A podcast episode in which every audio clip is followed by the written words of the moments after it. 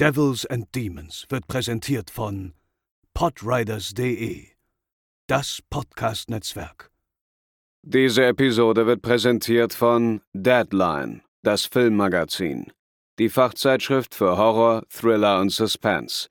Jetzt im Kiosk oder online unter deadline-magazin.de. Moin Moin und herzlich willkommen zur 232. Episode von Devils and Demons, eurem Lieblingshorrorfilm-Podcast. Ich bin der Chris und bei mir ist heute Pascal. Moin Moin. André ist heute entschuldigt, der ist nicht da. Liebe Grüße gehen raus. Ähm, ob er was verpasst, das werden wir gleich prüfen, denn wir haben uns ein Double Feature rausgesucht, quasi einen äh, Vorreiter des Slasher-Films oder auch des True Crime-Films, wenn man so will. Wir haben uns angesehen den Film The Town That Dreaded Sundown aus dem Jahre 1976, der in Deutschland auch vor allem als der Umleger bekannt geworden ist, und das Remake aus dem Jahre 2014. Und wie wir die beiden Filme finden, das hört ihr nach dem Intro.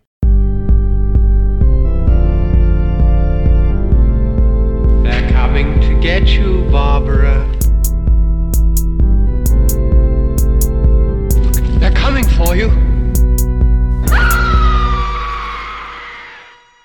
Ja, Pascal, ich muss sagen, äh, das ist vielleicht heute gar nicht mal so ein passendes Thema äh, in unserem Vorgespräch, aber es gibt ja im ersten Teil von, oder im Original von The Town, The Dreaded Sundown, gibt es ja so eine, so, ein, so, eine Prom Night, so einen Abschlussball.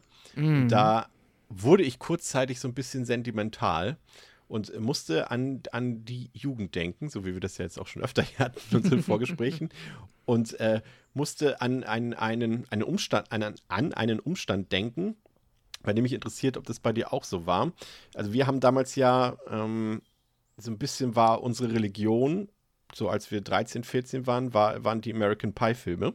Mhm. Und da haben wir immer sehr neidisch geguckt auf das, was die äh, jungen Herrschaften und Damen in den Filmen veranstaltet haben, wenn so diese, diese, zum einen diese Abschlussbälle halt, ne, die sind ja immer Mhm. groß zelebriert. Wie gesagt, Prom Night haben wir ja schon gesagt und das ist ja nicht nur, in Deutschland kennt man das ja hauptsächlich so, wenn wir einen Abiball haben oder so 10. Klasse Mhm. Abschlussball oder sowas, aber so, dass es jedes Jahr so einen Ball gibt, wo alle Schüler hingehen oder sowas, das kennt man ja hier in Deutschland, soweit ich weiß, eigentlich nicht und dann haben wir da immer so neidisch geguckt auf diese ganzen Bälle und äh, auch auf diese Hauspartys immer, die dort gefeiert wurden. Und dann habe ich mich, haben wir uns auch immer jahrelang gefragt, ob das wirklich auch die Realität von amerikanischen Teenagern abbildet.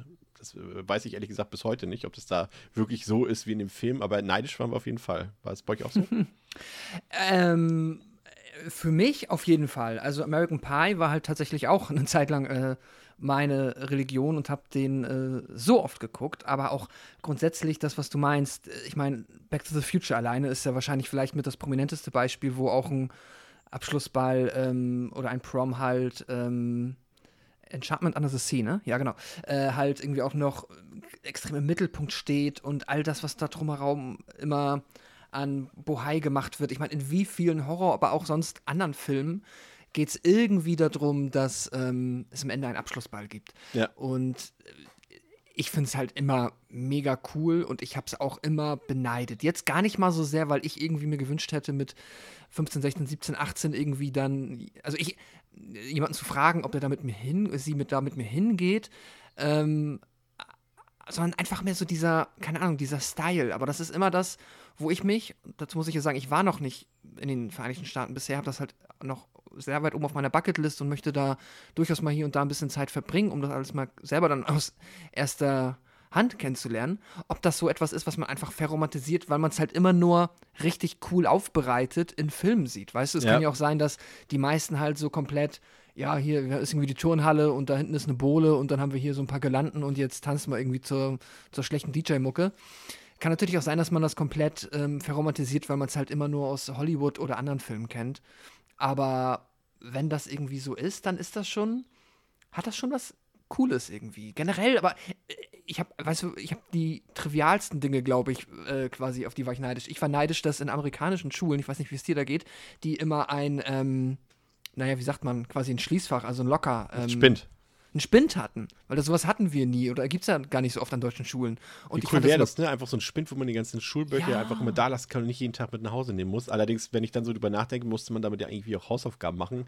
Ich weiß jetzt nicht, wie die das da dann wiederum machen. Ob die dann nur die Bücher mitnehmen, die sie für die Hausaufgaben brauchen. keine Ahnung, aber dass die auch dann immer so personalisiert sind, Ja. weißt du, du machst deinen Spind auf und dann hast du da alles so geschmückt, wie du es haben willst. Du hast so ein bisschen Persönlichkeit von dir in der Schule drin.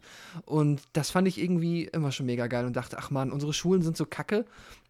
Und die sind so cool, obwohl es, äh, ne, also mein Gott, ist jetzt auch, äh, gibt eine Million Gründe, warum es vielleicht auch an bezüglich Ich, ich gewisser wollte sagen, wir brauchen jetzt nicht ist. irgendwelche. School-Shootings oder sowas. Ne? Nein, also nein. ich weiß, wo, was du meinst und auf Mhm. was, was auch, auch so Sportteams, ne? dass man so sich so, dass man so eine Ja. Verbindung, also äh, kann man natürlich auch wieder drüber streiten, ne? das hat ja auch so ein paar Nachteile, zum Beispiel, dass du halt diese Stipenden, Stipendium kriegst, nur weil du ein guter Sportler bist und kannst, kriegst dann Ja. vielleicht eine bessere College-Ausbildung als einer, der eben nicht sportlich begabt ist, aber vielleicht andere Talente hat und Mhm. so weiter. Und dass das halt so auf dem Podest ist, dass ja auch immer diese ganzen ne, Bullies und so weiter, das ist ja auch immer auch klischeehaft oft, glaube ich, teilweise, aber Mhm. bestimmt auch eine Menge Wahrheit dran bei den Sportlern. Aber dass so eine ganze Schule irgendwie so äh, hinter, einem, hinter einem Sportteam steht und auch alle Freitagabends zu Ja. den Spielen hingehen und sowas. Und da teilweise, das muss man sich mal überlegen, ne, da gehen halt Leute, wenn man irgendwie College-Basketball guckt oder College-Football, da gehen halt irgendwie äh, beim Basketball irgendwie 20.000 Leute zum, zum College-Basketball. Überleg Ja, mal, das ist ist, als krass, wenn ne? hier äh, äh, ähm, FC ähm, Humboldt-Uni Berlin spielen Mhm. würde und da würden keine zwei Leute hingehen, so, weißt du? Es ist das komplett, der ganze Schulsport auch etwas, was es ja auch zumindest so in Schleswig-Holstein, wo ich zur Schule gegangen bin, nicht gab, sondern da gab es halt, du hast halt immer nur Vereinssportarten halt in Stadtvereinen gehabt oder in Bezirksvereinen und Und vor allem, weil es Vereine waren, ne? die richtig Ja. eingetragene Vereine. Und da ist es halt, äh, da funktioniert ja der ganze Sport so, durch, da- dadurch, dass ja von den Colleges quasi die, die Sportler sozusagen gedraftet werden und so weiter. Das ist ja Mhm. quasi die Jugendausbildung, wenn man so will.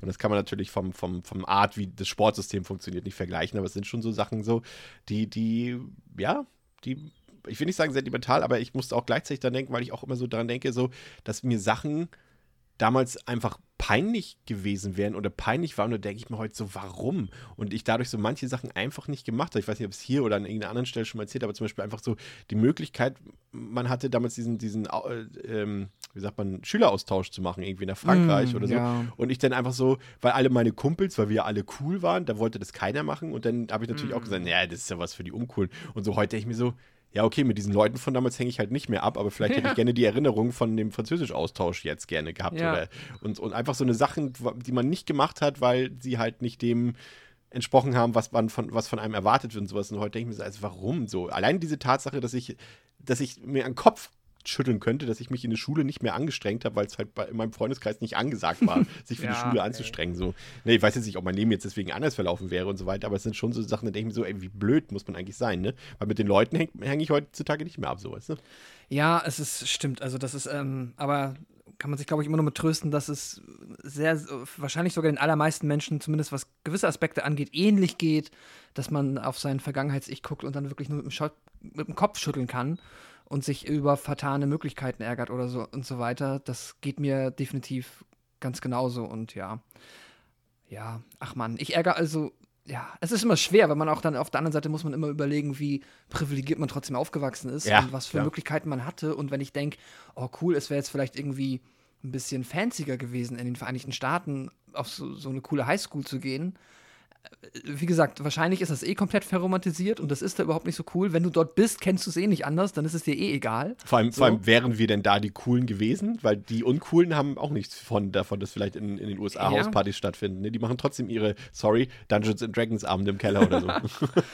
Was ja auch cool ist. Aber, Ja, natürlich. Ähm, ja, ja. Ähm, nee, und was ich eben noch kurz sagen wollte, ach ja, genau, aber auch wie schlimm es dann wäre, und da bin ich dann wieder froh, dass wir nicht so etwas hatten wie einen richtigen Prom, wo du dann ja auch mit einem Date hingehst. Also, ich glaube, meine, ich hätte das, äh, ich glaube, ich wäre gestorben als Teenager, wenn ich dann irgendwie.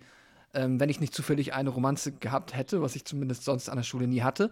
Ähm, aber wenn ich dann wirklich auf jemanden hätte zugehen müssen, am besten noch, wie es immer in den Filmen dann ist, irgendwie in einer überfüllten Pausenhalle Ja. oder so, und dann fragen und dann im schlimmsten Fall ausgelacht werden, weil du weißt, wie grausam Kinder sind. Ja, absolut. Äh, die, die lachen dich halt echt aus. So, weißt du, jeder Erwachsene wäre, wenn du kein Arschloch bist, irgendwie wüsste damit irgendwie diskret umzugehen, aber da bist, bist du dann halt echt auch noch, wirst du gemobbt dafür. Also das, äh, oh mein Gott. Ich glaube, ich wäre dann, ich glaube, wenn ich dann da gewesen wäre, ich wäre dann einfach, äh, keine Ahnung, nicht hingegangen oder, äh, ja, Da, das ist vielleicht das japanische alleine. System mit diesen, äh, wo man das per Zettel macht, ähm, ob, ob jemand mit einem ausgehen will in der Schule und, und ähm, wenn, wenn da jemand, weil das gang und gäbe ist, dass man irgendwie Ja. die Leute fragt und die dann Nein sagen, dann fragst du halt den nächsten so, das ist halt normal, dann geht das wiederum halbwegs. Aber äh, hattest du jetzt einen richtigen Abiball? Äh, nee, Abiball nicht. Ich hatte Mittel, nach der Mittelstufe Ja. eine Abschlussfeier. Dann habe ich, ich habe nach der 12. Klasse aufgehört mit Fachhochschulreife. Ja. Habe dann eine Ausbildung gemacht und dann studiert. Deswegen habe ich äh, nicht die 13. Klasse gemacht und keinen traditionellen Abiball gehabt. Ich hatte ja einen. Und Oh. äh, der, der war auch eigentlich ganz nett, muss ich sagen. Aber es war mir halt, weil ich wirklich, also man muss halt sagen, also ich habe immer noch, weißt du, das ist halt auch so eine Verklärung. Ne? Also damals hieß es, äh, äh, mein Vater ist immer noch sauer auf mich, glaube ich, deswegen. Äh, ich hatte habe halt ein 2,8er Abi, was ja eigentlich erstmal nicht schlecht ist so, ne? Also da steht auch eine 2 vorne dran, so gibt es eigentlich nichts zu meckern, aber irgendwie Ja. wurde mir das damals so verkauft, als wäre das unfassbar schlecht. Und, ähm, und äh, ich war, wie gesagt, auch nicht der fleißigste. Ähm, äh, habe mich dann zum Abi dann nochmal ein bisschen gebessert, aber waren halt auch ein paar Sachen bei, so, ne, äh, die man halt so macht als äh, Jugendlicher, Mm. oder so mal ein paar Noten nicht zeigen oder mal, ne, so.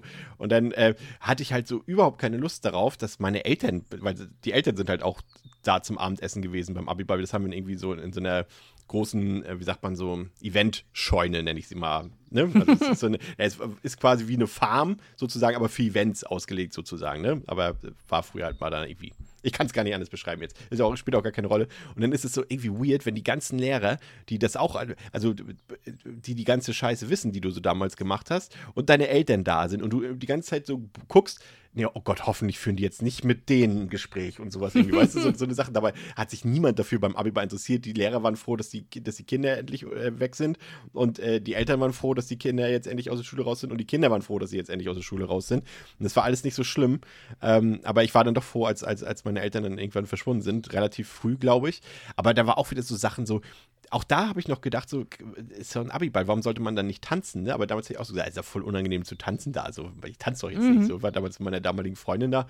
Und ähm, mir wäre nicht in den Sinn gekommen, mit ihr da zu tanzen, so irgendwie, keine Ahnung. Aber ich kann mich noch erinnern, dass wir, dass wir die allerletzten waren. Das war morgens um fünf. Da wurden wir rausgeschmissen da aus dem, aus dieser Location dort. Und ähm, da stand dann dieser Laster, wo die, wo die Getränke damit schon abgeholt wurden, die Getränkereste sozusagen, also die ganzen Kisten, die nicht aufgebraucht wurden und so weiter. Und der stand dann da so alleine rum und ich kann mich noch erinnern, dass irgendjemand äh, aus meinem Bekanntenkreis damals versucht hat, äh, den quasi also da Kisten rauszuholen, so teure Schnapsflaschen oder Sektkisten äh, irgendwie und dann äh, ins Feld zu ziehen und, und, und rauszuschmuggeln da quasi. Und ähm, das hat, hat er dann auch probiert. Er hat irgendwie fünf, sechs Kisten dann ins Feld gezogen, hat aber nicht mitgekriegt, dass der Typ, also der Arbeiter, der das da eigentlich gemacht hat, ihn die ganze Zeit beobachtet hat. Er stand die ganze Zeit daneben, aber mein, mein Kumpel war so betrunken, dass er das nicht mitgekriegt hat, dass sich alle über ihn lustig gemacht haben und irgendwelche Leute sind dann auch, da war eine Kuhweide und die haben sich dann zu den Kühen hingelegt zum Schlafen, weil sie so betrunken waren. Also kann mich auch Ei, an ei, ei. nicht mehr so viel erinnern, aber das war, war trotzdem äh, eine gute Nacht. Das war auch irgendwie so, äh, so das letzte Mal, und da muss ich sagen, da bin ich vielleicht auch ein bisschen anders als die, die, die, als viele andere. Äh, das war auch das letzte Mal, als ich, glaube ich, fast alle gesehen habe von damals. Ich glaube, ich habe danach aus, diesem, aus dieser ganzen Schulzeit, quasi aus all diesen Parallelklassen, das ist jetzt insgesamt 80 Leute gewesen sein, habe ich vielleicht zwei oder drei Leute danach nochmal gesehen, weil ich auch nicht auf Klassentreffen oder sowas ging, weil diese Zeit so für mich so, wie ich es vorhin schon gesagt habe, eine Zeit ist, in der ich selber, glaube ich, viele Chancen vertan habe und, und, und viele Möglichkeiten auch ausgelassen habe und es teilweise auch bereue, wie gesagt, was ich vorhin schon gesagt habe, so wenn es so Kleinigkeiten sind wie ein Schüleraustausch und so weiter. Ähm, und, und dass ich das nicht unbedingt mit einer guten Zeit assoziiere, auch wenn es auch wieder, wie du vorhin gesagt hast, aus einer privilegierten Perspektive ist, weil ich wurde nie Mm. gemobbt oder wurde nicht geärgert, hatte keinen, so, so eine Sachen, ne? Also wo, Ja, wo ja. psychische Sachen. Ähm, aber so richtig ähm, war die Zeit so, ich hätte sie gerne, glaube ich, anders gestaltet, so im Nachhinein. Ziemlich doll sogar. Und ich habe das auch gemerkt. Ich bin gestern spazieren gegangen. Und eine ganz weirde Sache, hier kennst du ja bei uns, der Park, der da in der Nähe ist. Und ähm, ähm, da ist ja ein Fahrradweg, der davon wegführt. Und da bin ich so lang gegangen, war, bin allein aber auch nur spazieren gegangen, habe Musik gehört und sehe dann auf einmal so wieder an, der, an so einer Tisch, nee, auf so einem, so einem, wie nennt sich das, so ein Stromdings da, so ein Kasten, so ein großer, aber ja, so ein Verteilerkasten. so ein mhm. Verteiler, aber ein richtig großer. Und da waren irgendwie 15 bis 20 Jugendliche, so zwischen 13 und 14, würde ich sie schätzen, oder 13 und 15. Ähm, so gemischt, Jungs und, und Mädchen und so weiter. Und ich habe auf einmal so ein, so, ein, so ein ganz komisches Gefühl gehabt, als wäre ich nicht 35, sondern als wäre ich 12. und müsste an dieser Gruppe an älteren Jugendlichen vorbeigehen und habe mich mm. auf einmal nicht wie 35 gefühlt, sondern wie 12 und halt war richtig, dachte so, oh Gott, die labern mich bestimmt gleich an, oh Gott, was denken die denn, wie ich gerade aussehe oder was denken die, was ich für Musik höre und so. Es war super unangenehm. Es war irgendwie wie so ein Flashback, auch wenn ich das als, als Kind gar nicht so erlebt habe in dem Sinne, zum Glück. Ähm, aber das war super weird, ja. Aber kann ich ein bisschen nachvollziehen. Ich wohne auch in einer ähm, ohne mich jetzt zu doxen, aber äh, ich wohne ja hier auch in der Nähe von einer Schule und gehe sehr oft auf dem Weg nach Hause oder halt auch einfach tagsüber an diesen Schulkindern vorbei, die auch so in diesem Alter sind, wie du beschrieben hast. Und obwohl ich halt der Erwachsene bin und auch halt äh, ja. Mitte 30, muss ich manchmal mein Selbstbewusstsein immer noch mal manuell aufpumpen im Sinne von, wenn die mir jetzt ein dumm, also es, es muss mir halt komplett egal sein, weil die sind natürlich auch, das sind in Vierergruppen, die geben da jedem Erwachsenen, also die haben auch kein anderes, bringen auch einen dummen Spruch oder so. Es muss dir halt dann egal sein. Also es muss, ja. also das ist gar nicht so einfach. Man wird schnell wieder in so, in irgendwelche solche ähm, vergangenen ja. Muster ähm, wieder rein katapultiert, äh, muss ich mich dann auch immer manuell wieder rausreißen. Das, das ist nichts anderes, als wenn man als Erwachsene, das muss man sich halt, aber es liegt, glaube ich, auch zum einen daran, weil man sich selber jetzt gar nicht so alt fühlt, wie wir sind quasi, glaube ich einfach. Ich glaube, man schätzt sich in solchen Situationen dann auf einmal wieder deutlich, also wie es mir auch passiert ist quasi. Ähm, und dasselbe ist, ist, zum Beispiel auch in der Stadt. Das ist total bescheuert, äh, weil ich genau weiß, dass es gar nicht um mich geht, aber wenn du irgendwie an, irgendwie an irgendwelchen Teenager-Mädchen vorbeigehst, die lachen auf einmal los also die lachen ja nicht über uns, ja, ja. so, aber man denkt trotzdem, man hat auf einmal so ein Flashback irgendwie 20 Jahre zurück und denkt, äh, die lachen gerade, weil, also nicht, dass ich die jetzt angehabt hätte jetzt, aber damals hätte ich mhm. an, die lachen gerade über meine Becky Pants oder irgendwie sowas, keine Ahnung. Ach ja, ja. Ja, manch, mit manchen Sachen muss man dann wahrscheinlich einfach länger leben, aber. Ja. ja. Und um das äh, nochmal abzurunden, ähm, How I Met Your Mother hast du geguckt? Aha. Da gibt es doch diese eine Folge, ich weiß nicht mehr, bei welchem Charakter das war. War das jetzt Robin? Ich weiß gar nicht mehr, wo die keinen Abschlussball hatte. Wo, ah nee, Lilly war das, ne? Glaube ich, die mm. keinen Abschlussball hatte und sie will den unbedingt nachholen. Ach nee, umgekehrt, jetzt weiß ich es wieder. Lilly und Marshall haben doch die, die Hochzeitsband gesucht und äh, Marshall hatte doch The 88 sich ausgesucht als Band und wollte Lilly die präsentieren und dann gehen sie doch auf diesen Abschlussball, wo die Band spielt und ja. erleben quasi nochmal das, was sie damals erlebt haben, nur jetzt als Erwachsene. Und da sind genau auch so viele Situationen von denen, die wir gerade beschrieben haben, ja auch passiert. So, ne? Dass man selbst als Erwachsener dann irgendwelche, von irgendwelchen Kindern abgeblitzt wird oder sowas. Ähm, ja, stimmt. Ja, ja. Das ist, glaube ich, fasst es nochmal ganz gut zusammen, diese Folge da von damals. ja. oh, meine Güte. Okay, genug mit den Erinnerungen. Ähm, kommen wir zu den Erinnerungen aus der äh, Stadt Texarkana in äh, Texas. Ähm, nämlich zum Film The Town That Dreaded Sundown aus dem Jahre 1976 und der hat auf Letterboxd eine Durchschnittswertung von 2,9 von 5, auf der IMDb 6,0 von 10, ist freigegeben ab 16 Jahren. Ähm, ist gar nicht so einfach, äh, den jetzt aktuell zu finden, das Original. Es gab da mal eine schöne Doppeldisc-Edition, wo sowohl diese Version drauf ist, als auch das äh, Remake, da müsst ihr einfach mal bei eBay gucken oder bei Rebuy oder bei diesen ganzen Reseller-Dingen. Da kriegt ihr das, glaube ich, recht günstig geschossen und manchmal stehen die auch noch irgendwo rum.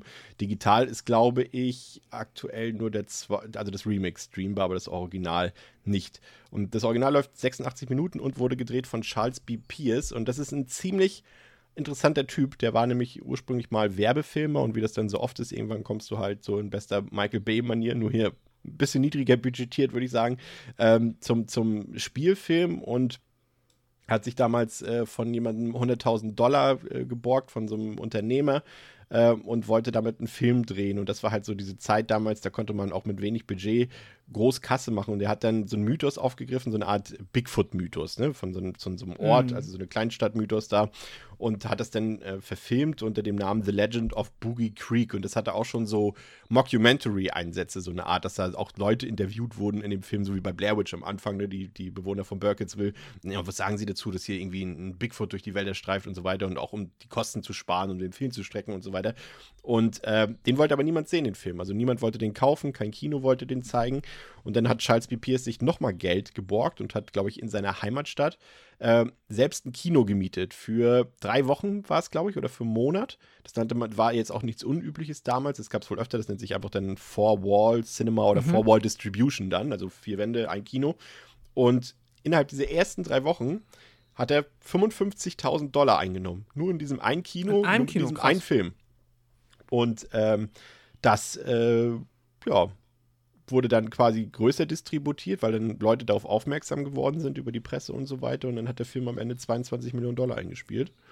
Was äh, für die Gurke, die der Film sein soll, ein, ein sehr hohes Einspielergebnis ist und äh, schon, schon sehr spannend, ja. Und dann hat er natürlich quasi dasselbe nochmal so ähnlich gemacht ähm, mit dem Film, den wir heute hier besprechen. Das ist auch sehr interessant, weil da, der Film wurde von Samuel Z. Arkoff produziert und der hat quasi mittels seines Familiennamens, also Arkoff, äh, ein eigenes Motto kreiert aus den Anfangsbuchstaben, also Arkoff, A-R-K-O-F-F.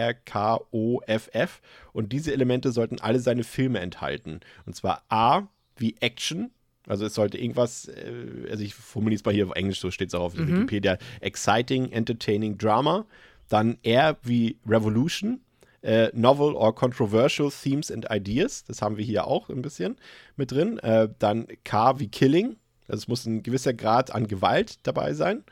Ähm, Oratory, Notable Dialogue and Speeches. Fantasy, Acted Out Fantasies Common to the Audience und Fornication. Also es muss irgendwie Sexappeal haben für das junge Publikum. Und das mussten all seine Filme haben. Und deswegen wurde er durchaus berühmt für seine ganzen Exploitation-Filme, die er da äh, mitproduziert hat für ganz wenig Geld, wozu auch unser heutiger Film gehört. In dem es um was geht, Pascal? Arkansas im Jahr 1946. In der kleinen Stadt treibt ein Killer sein Unwesen. Ein junges Pärchen, das es sich im Auto auf einem Parkplatz ein paar vergnügliche Stunden gönnen will, fällt dem Opfer, fällt dem Mörder zum Opfer und wird grausam verstümmelt. Doch das ist nur der Anfang. Nur wenig später kommt es zu einem weiteren Mord. Die Polizei ermittelt unter Hochdruck und erkennt bald, dass es sich um einen brutalen Serienkiller handelt. Immer wieder schlägt er zu. Ja, du kanntest den Film jetzt, glaube ich, gar nicht, ne? Und hast wahrscheinlich auch auf der Watchlist war er schon länger. Okay, ich hatte okay. ihn, ähm, weil ich immer mal wieder meine äh, Slasher-Listen auf Letterbox durchgegangen bin und mir da alles Mögliche auf die Liste gepackt habe. Deswegen das Cover war mir bekannt. Ähm, gesehen hatte ich ihn noch nicht. Und du wusstest wahrscheinlich auch nichts mehr als das, außer das Cover, oder? Oder, oder wie bist du auf den Film gekommen? Äh, wie gesagt, wirklich über Letterboxd äh, Recommendation okay. auf einer Liste und nee, wie gesagt, mehr als das Cover und das ist einer aus den 70er Jahren, das wusste ich nicht. Ja, und der basiert ja ähm, tatsächlich auf einer echten Reihe von Morden, die 1946 in, in Texarkana in Texas äh, begangen wurden. Ist auch bekannt geworden unter den Texarkana Moonlight Murders und äh, es sind fünf äh, Menschen zum Opfer gefallen und es gab mehrere Verletzte und es ist so ein bisschen so, wie es dann auch im Film passiert ist, dass äh, der Mörder wohl vermummt oder maskiert gewesen sein soll und dass er eben bis heute nicht verurteilt wurde, weil er eben nie gefasst wurde. Ne? Und da ranken sich natürlich einige Mythen und auch dieser Film hier hat natürlich ein bisschen dazu beigetragen, dass dieser Mythos halt bis heute aufrecht äh, behalten wurde. Es gab zwischendurch auch, also jetzt beim echten Kriminalfall, auch ein paar Verdächtige, die auch wohl zwischenzeitlich festgenommen wurden, aber die äh, dann letztendlich nicht verurteilt wurden, weil es nicht genügend Spuren oder Indizien zu gab. Und äh, der Film selbst, ähm, dem wollte damals auch wie beim Erstlingswerk von, ähm, äh, von Pierce niemand so recht sehen und der war auch kaum verfügbar damals äh, auf Video und so weiter. Aber irgendwann hat er sich zu einer Art, man kennt ja dieses, dieses auch dieses Late-Night-Television in den USA, ne? So ein bisschen mm. auch so mhm. und, und das gepaart mit Autokinos, ne? auch so eine geile Sache. Gut, gibt es ja mittlerweile auch in Deutschland, aber das war ja auch so eine Sache damals, äh, mhm. die so USA-spezifisch war, wo man, glaube ich, auch so ein bisschen neidisch drauf war. Ähm, mhm. zumindest wenn man ein Auto hatte oder rumknutschen wollte oder irgendwas davon. und ähm, da hat er sich zum, zu einem leichten Grower entwickelt, ne? dass er dann halt im Nachtprogramm sehr oft lief und eben so im Autokino und so eine Sachen und äh, hat dann so eine, ja, so eine Fanbase mobilisiert und als war dann auch später in den 90ern und 2000ern gab es halt irgendwie den scheinbar digital nicht so richtig und da wurde über Raubkopien ziemlich viel vertrieben, bis dann irgendwann, ich glaube, erst 2013 war die erste offizielle Veröffentlichung dieses Films auf äh, Blu-ray und DVD.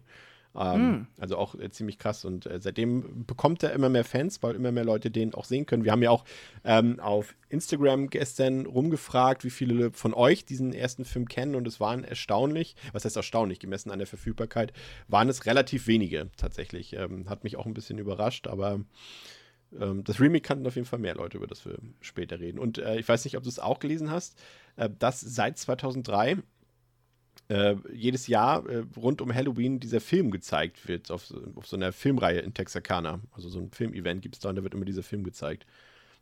Ah, nee, das hatte ich nicht, äh, hatte ich nicht gelesen, aber ah, ich, ich, Ja, gibt's ja öfter mal und ich, ich irgendwas ist gerade in meinem Kopf. Hatten wir das nicht auch schon mal vor geraumer Zeit bei einem anderen Film, den wir. Beim Stabberton in Scream. Ich, ich wollte, ja, wahrscheinlich, ich habe genau Scream 4. Scream ne? 4 Ach, da, fuck, ja. ja. ja, okay, wahrscheinlich. Musste ich gerade daran denken. ähm, ja, okay. Aber äh, hattest du irgendwelche Erwartungen oder bist du dann wirklich komplett äh, blind sozusagen? Blind ist ja Quatsch, aber wirklich äh, ohne Erwartungen auch rangegangen? Weil gemessen, vielleicht hattest du eine Einschätzung gemessen am Alter des Films, vielleicht war ja auch pre-Halloween. Pre-Halloween, äh, Post-Texas Chainsaw, aber äh, wir haben jetzt auch, äh, hatten wir dann doch mal in den letzten ähm, paar Folgen hier und da mal drüber gesprochen, dass wir auch dieses, die 70er halt einfach, was das angeht, ähm, auch was Slasher, früh, das frühe Slasher-Werk angeht, immer mit einer ernsteren Note unterwegs waren und mehr auf halt wirklich ähm, äh, Terror und Angst einjagen ausgerichtet waren im Vergleich zu viel unterhalt äh, ja, unterhaltungslastigeren Filmen aus den 80ern. Und deswegen habe ich schon auch hier eher mit einer mit einer sehr ernsten, trockenen, ähm, einem äh, ernsten und trockenen Film gerechnet. Ich sag mal einen Film ohne Klamauk. Ob es dann das gewesen ist? Wer weiß. Man könnte fast sagen, ja, zu allem, was du gesagt hast. da, da kommen wir gleich drauf zu sprechen, ja. Also der Film beginnt ähm, mit, äh, ne, ja, mit einer Ansage.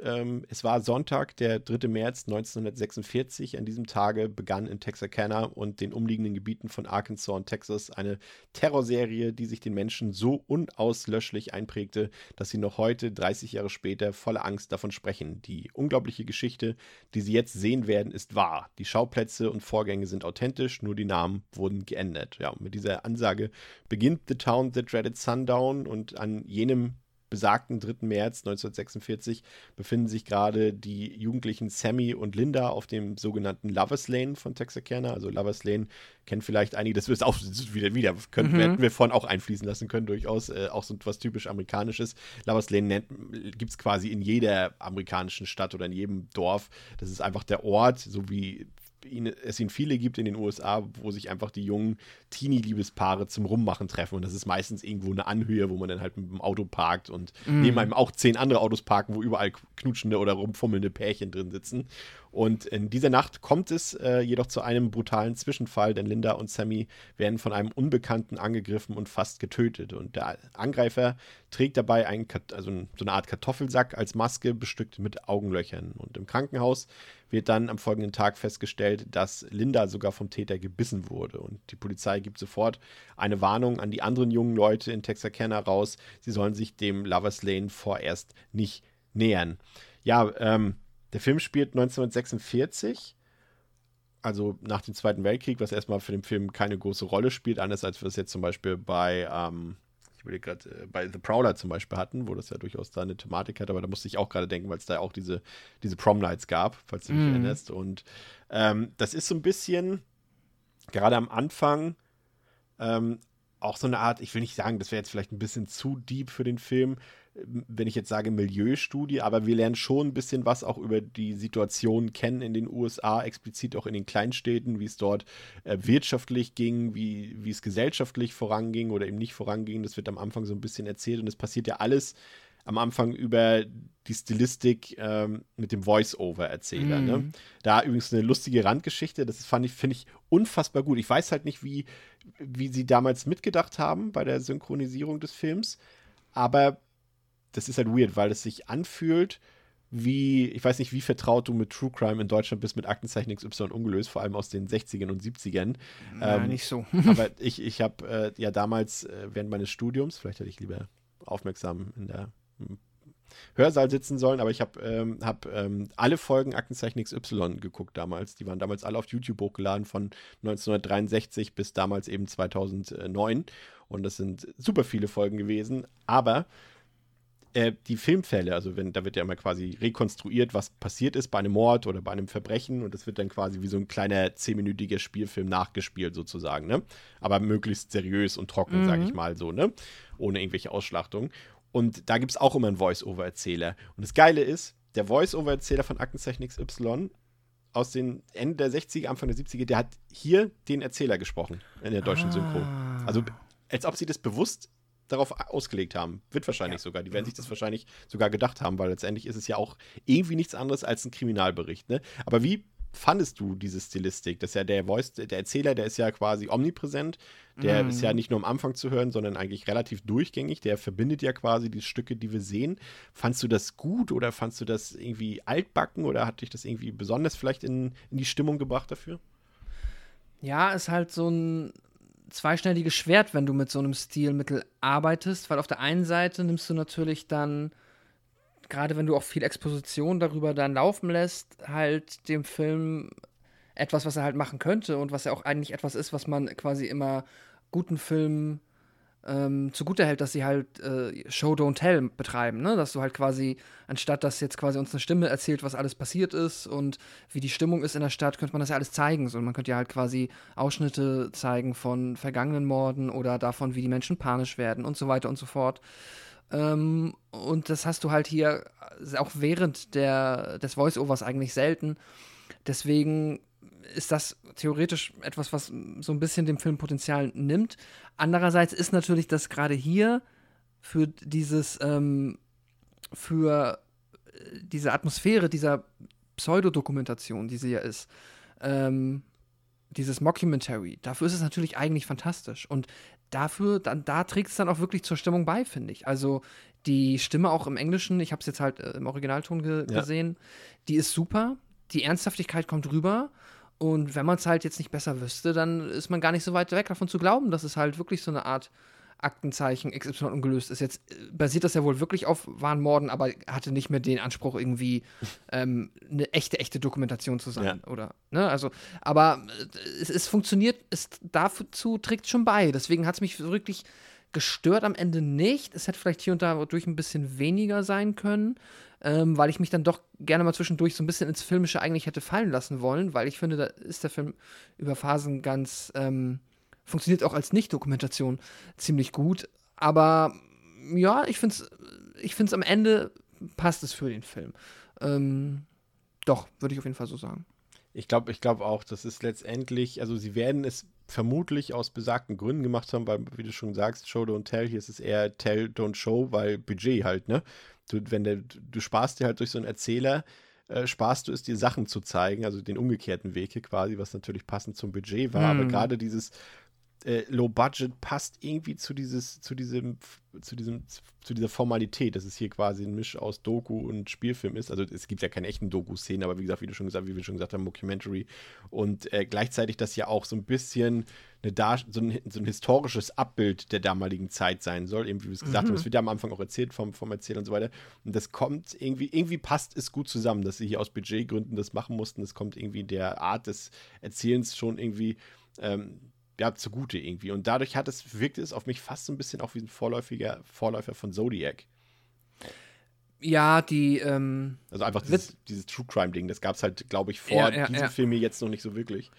Ja, es ist witzig, ne, dass wir es jetzt wieder geschafft haben, dass wir erst letzte Woche hatten wir erst ähm, quasi einen Film aus den äh, Exorzisten-Sequels, auch, äh, der auch sehr Zodiac-esque war. Stimmt. Und eigentlich sind wir jetzt hier schon wieder in so einem sehr ähnlichen Umfeld. Äh, total. Also ich habe auch, äh, es, es, hat, es hat so einen, so einen leichten, ja, sagen wir mal, die Zutaten sind da auf jeden Fall schon mit drin. Doch, ist mir auch aufgefallen. Ja. Und ich war trotzdem überrascht, dass das Ganze, also es ist natürlich relativ nüchtern so, würde ich sagen, visualisiert, aber ordentlich gefilmt. Also dafür, dass ich sehr oft lesen musste, dass da wirklich ganz wenig Budget drin war und dass, äh, dass man ja, eben wenig zur Verfügung hatte. Äh, dafür sieht das Ganze eigentlich gut gemacht aus, finde ich. Also das hat, hat mich jetzt stilistisch durchaus angesprochen. Gerade eben, wenn wir jetzt zum Beispiel auf den ersten Überfall dort auf dem Lovers Lane zu sprechen kommen. Ich fand den richtig düster. Das fand ich richtig gut gemacht. Der war, ich will jetzt nicht sagen, dass ich mich gefürchtet habe, aber der war, hatte eine gruselige Stimmung. Auch durch diese, durch diese Soundkulisse, ne? Die, die, die Frau dort, äh, ich habe gerade, Linda war das, ne? Genau. Ja. Äh, ihr Gekreische und das war ja dann irgendwie auf dem Soundboard oder äh, in, in der Soundkulisse war ja dann auch noch zusätzliches Gekreische oder so ganz komische, weirde Sounds noch drauf. Das hat durchaus ähm, doch für Eindruck bei mir gesorgt und auch wie der Film, das Film, das war nicht einfach so klar, das ist letztendlich ein Exploitation-Film, aber so wie der das inszeniert hat, gut, einerseits äh, ist es genau die Erklärung dafür, dass es ein Exploitation-Film ist und keine äh, richtige Doku und auch nicht den Anspruch, irgendwas zu dokumentieren, aber rein aus cineastischer Gründe, wie, wie man denn nicht den Killer sieht, wie er, ähm, ich glaube, er ist nee, im Auto, wird Sammy getötet? Nee, der wird außerhalb des Autos getötet, ne? Weiß ich gar nicht. Auf jeden Fall sieht man doch das äh, wackelnde Auto, weil man dann sieht, okay, Ja. der, der, der Mörder, der sticht gerade auf, auf die Person ein, die dort drin sitzt und man sieht dann quasi letztendlich die Bluttat nicht, sondern aber man weiß, dass dort was Schlimmes passiert, weil das Auto wackelt. Und das muss ich sagen, finde ich jetzt, also man muss, achso, man muss vielleicht dazu erwähnen, ich habe den Film jetzt das zweite Mal gesehen, ich fand ihn beim ersten Mal nicht besonders gut, aber allein diese Szene dachte ich schon, okay, habe ich das damals auch gesehen, weil jetzt finde ich das richtig gut. Also zumindest jetzt den ersten Überfall dort. Ich fand den, ich war auch äh, sehr positiv überrascht, dass es äh, mit den geringen Möglichkeiten, die offensichtlich zur Verfügung standen, extrem effektiv und auch doch eindrucksvoll inszeniert. Wenn dann die, ähm, äh, hier, wie sagt man, die, nicht die Heckscheibe, sondern womit machst du den, was hast du, den, oh Gott, die Klappe, um den, womit man den Motor sieht. Ah, Motorhaube? Danke, ja, die Motorhaube, wenn die zuklappt. Und auf einmal steht er da. Äh, und das ist nicht schlecht. Das äh, ist schon auch mit der Lichtstimmung äh, stimmungsvoll und ich, ich ja, weil es auch so düster ist. Also Ja, die ja, Dunkelheit, genau. weil die Dunkelheit einfach auch so wirkt. Jeder war schon mal irgendwie auch so mal in derselben Situation wahrscheinlich irgendwie. Und wenn es dunkel ist und du so ein bisschen weg bist von den Häusern und so weiter, dann ist es halt Hm. auch richtig dunkel. Und ich finde, das hat das auch gut vermittelt, finde ich, die Situation. Ne? Ja, voll. Und es bekommt dann halt wirklich so ein, also es hat schon diesen Exploitation-Schmuddel-Vibe von der Optik Ja. und der trägt dann halt auch nochmal dazu bei, dass du es irgendwie direkt ernster nimmst. Also du hast direkt das Gefühl, äh, oder zumindest es fällt, mir fällt es dann leichter, mich dann auch, ähm, ja, da in die Figuren hineinzuversetzen und mit denen mitzufürchten, weil es halt wirklich diese Ernsthaftigkeit, von der wir gesprochen haben, die dann ja auch so das 70er Jahre Kino mehr ausgemacht hat als später, die ähm, findet hier statt, ohne dass es irgendwie aufgrund von Unzulänglichkeiten peinlich oder super billig aussieht. Es klappt einfach und es ist ein cooler Opener für den Film. Wie fandst du die Optik des, hier ist er ja noch nicht der Killer, aber er wird ja später zum Killer, ähm, der natürlich äh, diesen, äh, ja, markanten Kartoffelsack auf dem Kopf trägt mit den, mit den Mhm. Augenlöchern drin, was natürlich ganz klar eine Inspiration später für die erste Maske ähm, war, die Jason Voorhees in Freitag der 13. Teil 2 getragen hat. Aber ich finde ja, also das mag ja total schlicht sein und auch irgendwie einfallslos, aber sie verfehlt überhaupt nicht ihre Wirkung, finde ich. Nee, sie hat das, ähm, klingt jetzt doof, weil ich, ich bin ja komplett bei dir. Also das ist natürlich offensichtlich die Inspiration oder wäre zumindest sehr offensichtlich eine Inspiration für Jason im, äh, im zweiten Freitag. Aber äh, von der Effekt, von, vom Effekt, den es auf mich wirkt, bekomme ich noch mal wegen, den, wegen diesen Augen, die man immer so markant sieht, Oh, ja. habe ich dann wieder eher eine Michael Myers Assoziation. Ah, okay. Auch so ein bisschen von der Art und Weise, wie er, ähm, wie er dann halt agiert und das liegt aber dann wirklich nur in den Augen, weil die hast du, die sind halt äh, zumindest bei dann der Hockeymaske später oft nicht so präsent und ich weiß, das ist gerade eine gute Frage. Hat die Kartoffel, hat der Kartoffelsack äh, Augenlöcher im zweiten? Eins, glaube ich, ne? Ich glaube, ich, ich Ah. meinte in Erinnerung zu haben, dass ein Loch drin ist für ein Auge Ja. und so weiter. Bei Michael Myers passt es natürlich wiederum gar nicht eigentlich, was du ihm gesagt hast, weil da sagt man ja, seine Augen sind so dark, dass man, als ob sie schwarz wären. Aber hier, der hat ja strahlend blaue Augen und das fand ich dann wiederum irgendwie gruselig, weil irgendwie wirklich so, es war Hm. ja nichts Menschliches von ihm in dem Sinne zu sehen mehr durch diese Maskerade, aber eben die Augen und das war. Ja, also ich stelle mir das halt, das klingt jetzt völlig absurd und äh, muss man ja auch immer auf Holz klopfen und so weiter, aber ähm, ich stelle mir einfach in so einem Moment vor, dass, dass einfach wirklich jemand so mit dieser Maskerade vor einem steht, jetzt Mhm. nicht unbedingt von mir, sondern vor irgendeiner XY-Person und einfach einmal so aus dem, aus dem Gebüsch gesprungen kommt. Also, das ist gruselig einfach und das äh, stellt der Film gut dar, finde ich. Ja. Es Es ist. Ja, ich kann, gar nicht, ich kann gar nicht wirklich in Worte fassen, warum ich die Maske hier, obwohl sie so simpel ist, äh, so effektiv finde, weil wir auch eine Million andere Filme Ja. Maskierten Mördern und Mörderinnen gesehen haben, wo es halt dann irgendwann so der Effekt einsetzt, wie so, ja, ist halt eine Maske und jetzt, oh, cool, eine Clownsmaske, wow. Ähm, obwohl die ja theoretisch mehr Charakter hätte, aber deswegen ist sie einem dann vielleicht auch deshalb irgendwie wieder egaler. Ja, weil Keine sie Ahnung. keinen Charakter hat, ne? Deswegen, Ja, das genau. macht sie halt dann noch unmenschlicher, finde ich. Weil ein Clown assoziierst du dann irgendwie schon wieder mit, assoziierst du schon mit Dingen und das die hat Das gar stimmt. keine Persönlichkeit quasi. Ja, ja, das kann gut sein, dass es einfach das ist, genau. Kein Gesicht also, ja. Ja. Äh, was ich vorhin übrigens sagen wollte, das war vielleicht auch ein bisschen falsch ausgedrückt. Ich meinte jetzt auch tatsächlich nicht Zodiac den Film, sondern den Zodiac Killer in dem Sinne. Also wir haben natürlich trotzdem recht, das ist wie gesagt ein Vorreiter hier des True Crime Films, ganz klar. Ähm, durch, diese, durch diese Art der Erzählung, ne, das wird ja alles sehr chronologisch erzählt und sehr, wie sagt man auch, sehr in Anführungszeichen, es wird ein faktenbasiert verkauft, dadurch, dass auch dauernd ein Datum genannt wird oder eingeblendet wird und sowas, ne? Und wir haben Aber- viel, viel Einblick in die Ermittlungsarbeiten. Genau, aber ich meinte tatsächlich die Vorgehensweise, weil der Zodiac Killer hat ja auch Paare, ähm, die irgendwo einsam irgendwo am Strand rumlagen. Da, ich erinnere mich noch an diesen einen Kill, den der Zodiac Killer da, du erinnerst dich vielleicht noch an den Film auch, Mhm. ähm, wo dieses eine Pärchen dort an so einem abgelegenen See war, dort ganz Ja, allein und ja. der auf einmal aus der Entfernung ankam, äh, hinter dem Baum und so weiter. Und das war einfach die Vorgehensweise des Zodiac Killers. Die wird hier, glaube ich, so ein bisschen, ja, die war, glaube ich, Inspiration hier für den, für den Umleger quasi. So wollte ich es eigentlich sagen vorhin. Ja. Ja, das ist, ähm, ja, also es ist mit dem einzigen Unterschied, dass jetzt er hier halt nicht, oder warte mal, lass mich nicht lügen, ist das nur im Remake? Nee, er macht hier, gibt es keinerlei Kommunikation von ihm Nee. an äh, Presse und oder Polizei, ne? Nee, okay. Genau. Aber, aber was er wiederum macht, und das ist so ein bisschen dann wieder ähnlich, er ist halt, ja, und damit spielt der Film letztendlich auch, weil das jetzt, jetzt auch nichts, was irgendwie Zodiac-typisch in dem Sinn ist, weil das letztendlich ja auf alle Killer, die nie gefasst wurden, zutreffen kann, dass sie halt in der Bevölkerung drin sind. Ne? Es gibt ja diese eine Szene dort, in der irgendwie die ganzen Herrschaften und Ermittler diskutieren und irgendwie sogar sagen, er könnte hier unter uns sein. Und dann siehst du halt, wie die Kamera so nach links geht an den Tresen und wir sehen Mhm. halt die Schuhe und die Hose vom, vom, vom Umleger quasi. Ne? Und wir wissen, ja, natürlich ist er hier unter der Bevölkerung, aber keiner weiß, wie er richtig aussieht. Ne? ja. Ja. Aber du hast es schon so ein bisschen, du hast ja von schon Texas Chainsaw erwähnt und das sollte man vielleicht hier auch in dem Zusammenhang, weil ja, es ist durchaus gruselig, aber wenn ich das jetzt vergleiche mit Texas Chainsaw Massacre, der eben vier Jahre vorher äh, abgedreht wurde und auch Black Christmas, der auch, glaube ich, drei, vier Jahre älter ist, die sind dann doch irgendwie gruseliger gewesen als das hier. Also es wird einem schon so ein bisschen, ja, ich weiß nicht, ob das zeitgemäß ist hier. Also es macht halt, durch die Art der Inszenierung macht es halt schon noch einen Eindruck. Aber ob das damals so richtig gruselig war, wenn die Leute schon Texas Chainsaw gesehen haben, weiß ich gar nicht so richtig. Aber wahrscheinlich eher dadurch, durch den Fakt, dass es hier als echt verkauft wird, ne? Mhm. Aber Texas Chainsaw ja auch.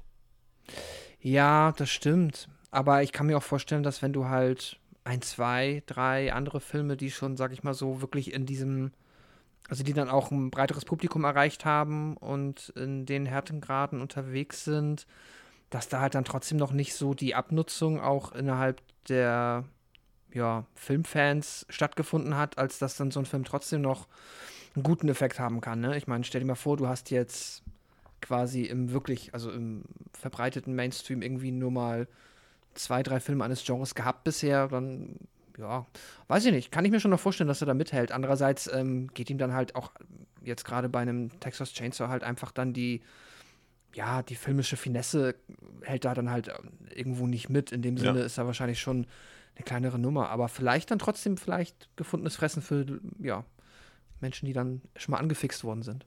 Auf jeden Fall nehmen wir es mal auch, also wir haben ja gesagt, das ist ein bisschen als Vorreiter des äh, True Crime Films oder des Serienkiller-Thrillers. Ähm, und äh, letztendlich war es ja auch, auch wenn wir ja wissen eigentlich, dass äh, vor allem der italienische Giallo ja für, für Carpenter ein großer Einfluss war. Für Halloween war es sicherlich auch dieser Film hier, weil man natürlich schon ein paar Vorgehensweisen erkennen kann, auch wenn es jetzt nicht eindeutig ist, aber das, was später eben auch bei Michael Jason, wir haben es erwähnt, Einzug gehalten, Einzug gehalten hat, das ist hier auch schon im Ansatz zu erkennen, auch wenn das noch nicht so richtig Slasher-mäßig ist, was man zum Beispiel dem, dem Remake später auf jeden Fall attestieren kann, aber so ganz ist es hier ähm, noch nicht. Aber gerade wenn man den Sprung sieht, ne, wenn du, das ist hier 1976 und dann haben wir 78 Halloween, der ja auch noch nicht krass äh, brutal war, aber schon deutlich brutal als. Ey, das gibt's jetzt jede Folge hier, den klassischen ähm, ähm, 78 Halloween und dann einfach zwei Jahre später Freitag der 13., der dann halt einfach deutlich ins Grafische, ne? Also dieser Sprung von vier Jahren, was da alles noch wieder passiert ist innerhalb dieses Genres, ist halt schon krass irgendwie. Ja. Ja, absolut. Ich finde, wir kommen später zu, ich finde, der Film hat eine Sequenz, die dann, finde ich, schon am Slasher Xen wird. Okay. Äh, Ich weiß, worauf es hinauslaufen wird. Da Ja. hast du recht, machen wir später. Erstmal 21 Tage später in der Handlung kommt es zu einem weiteren Zwischenfall, doch dieses Mal endet er dann auch tatsächlich tödlich, und zwar für Buddy Turner und Emma Lou Cook. Ähm, zwar ist Deputy Ramsey in der Nähe des Tatortes, aber er kann den Täter im strömenden Regen nicht von seinem grausamen Doppelmord abhalten und verpasst es auch, diesen anschließend dingfest zu machen. Und in Texarkana bricht dann, ja, richtig Panik aus in der Bevölkerung. Die Waffenkäufe häufen sich und die Häuser äh, der Bewohner werden nach und nach verbarrikadiert und äh, die Ermittler erhalten dann auch Unterstützung in Form eines berühmten Texas Rangers, der dann gemeinsam mit Deputy Ramsey die Einsatzleitung dort übernimmt. Doch auch den nächsten Doppelmord können die beiden nicht verhindern, denn Mitte April fahren Peggy und ihr Freund Roy nach, jetzt kommt's, nach dem Prom Night, nach der Prom Night, in den Park, um zu fummeln und rum, rumzumachen.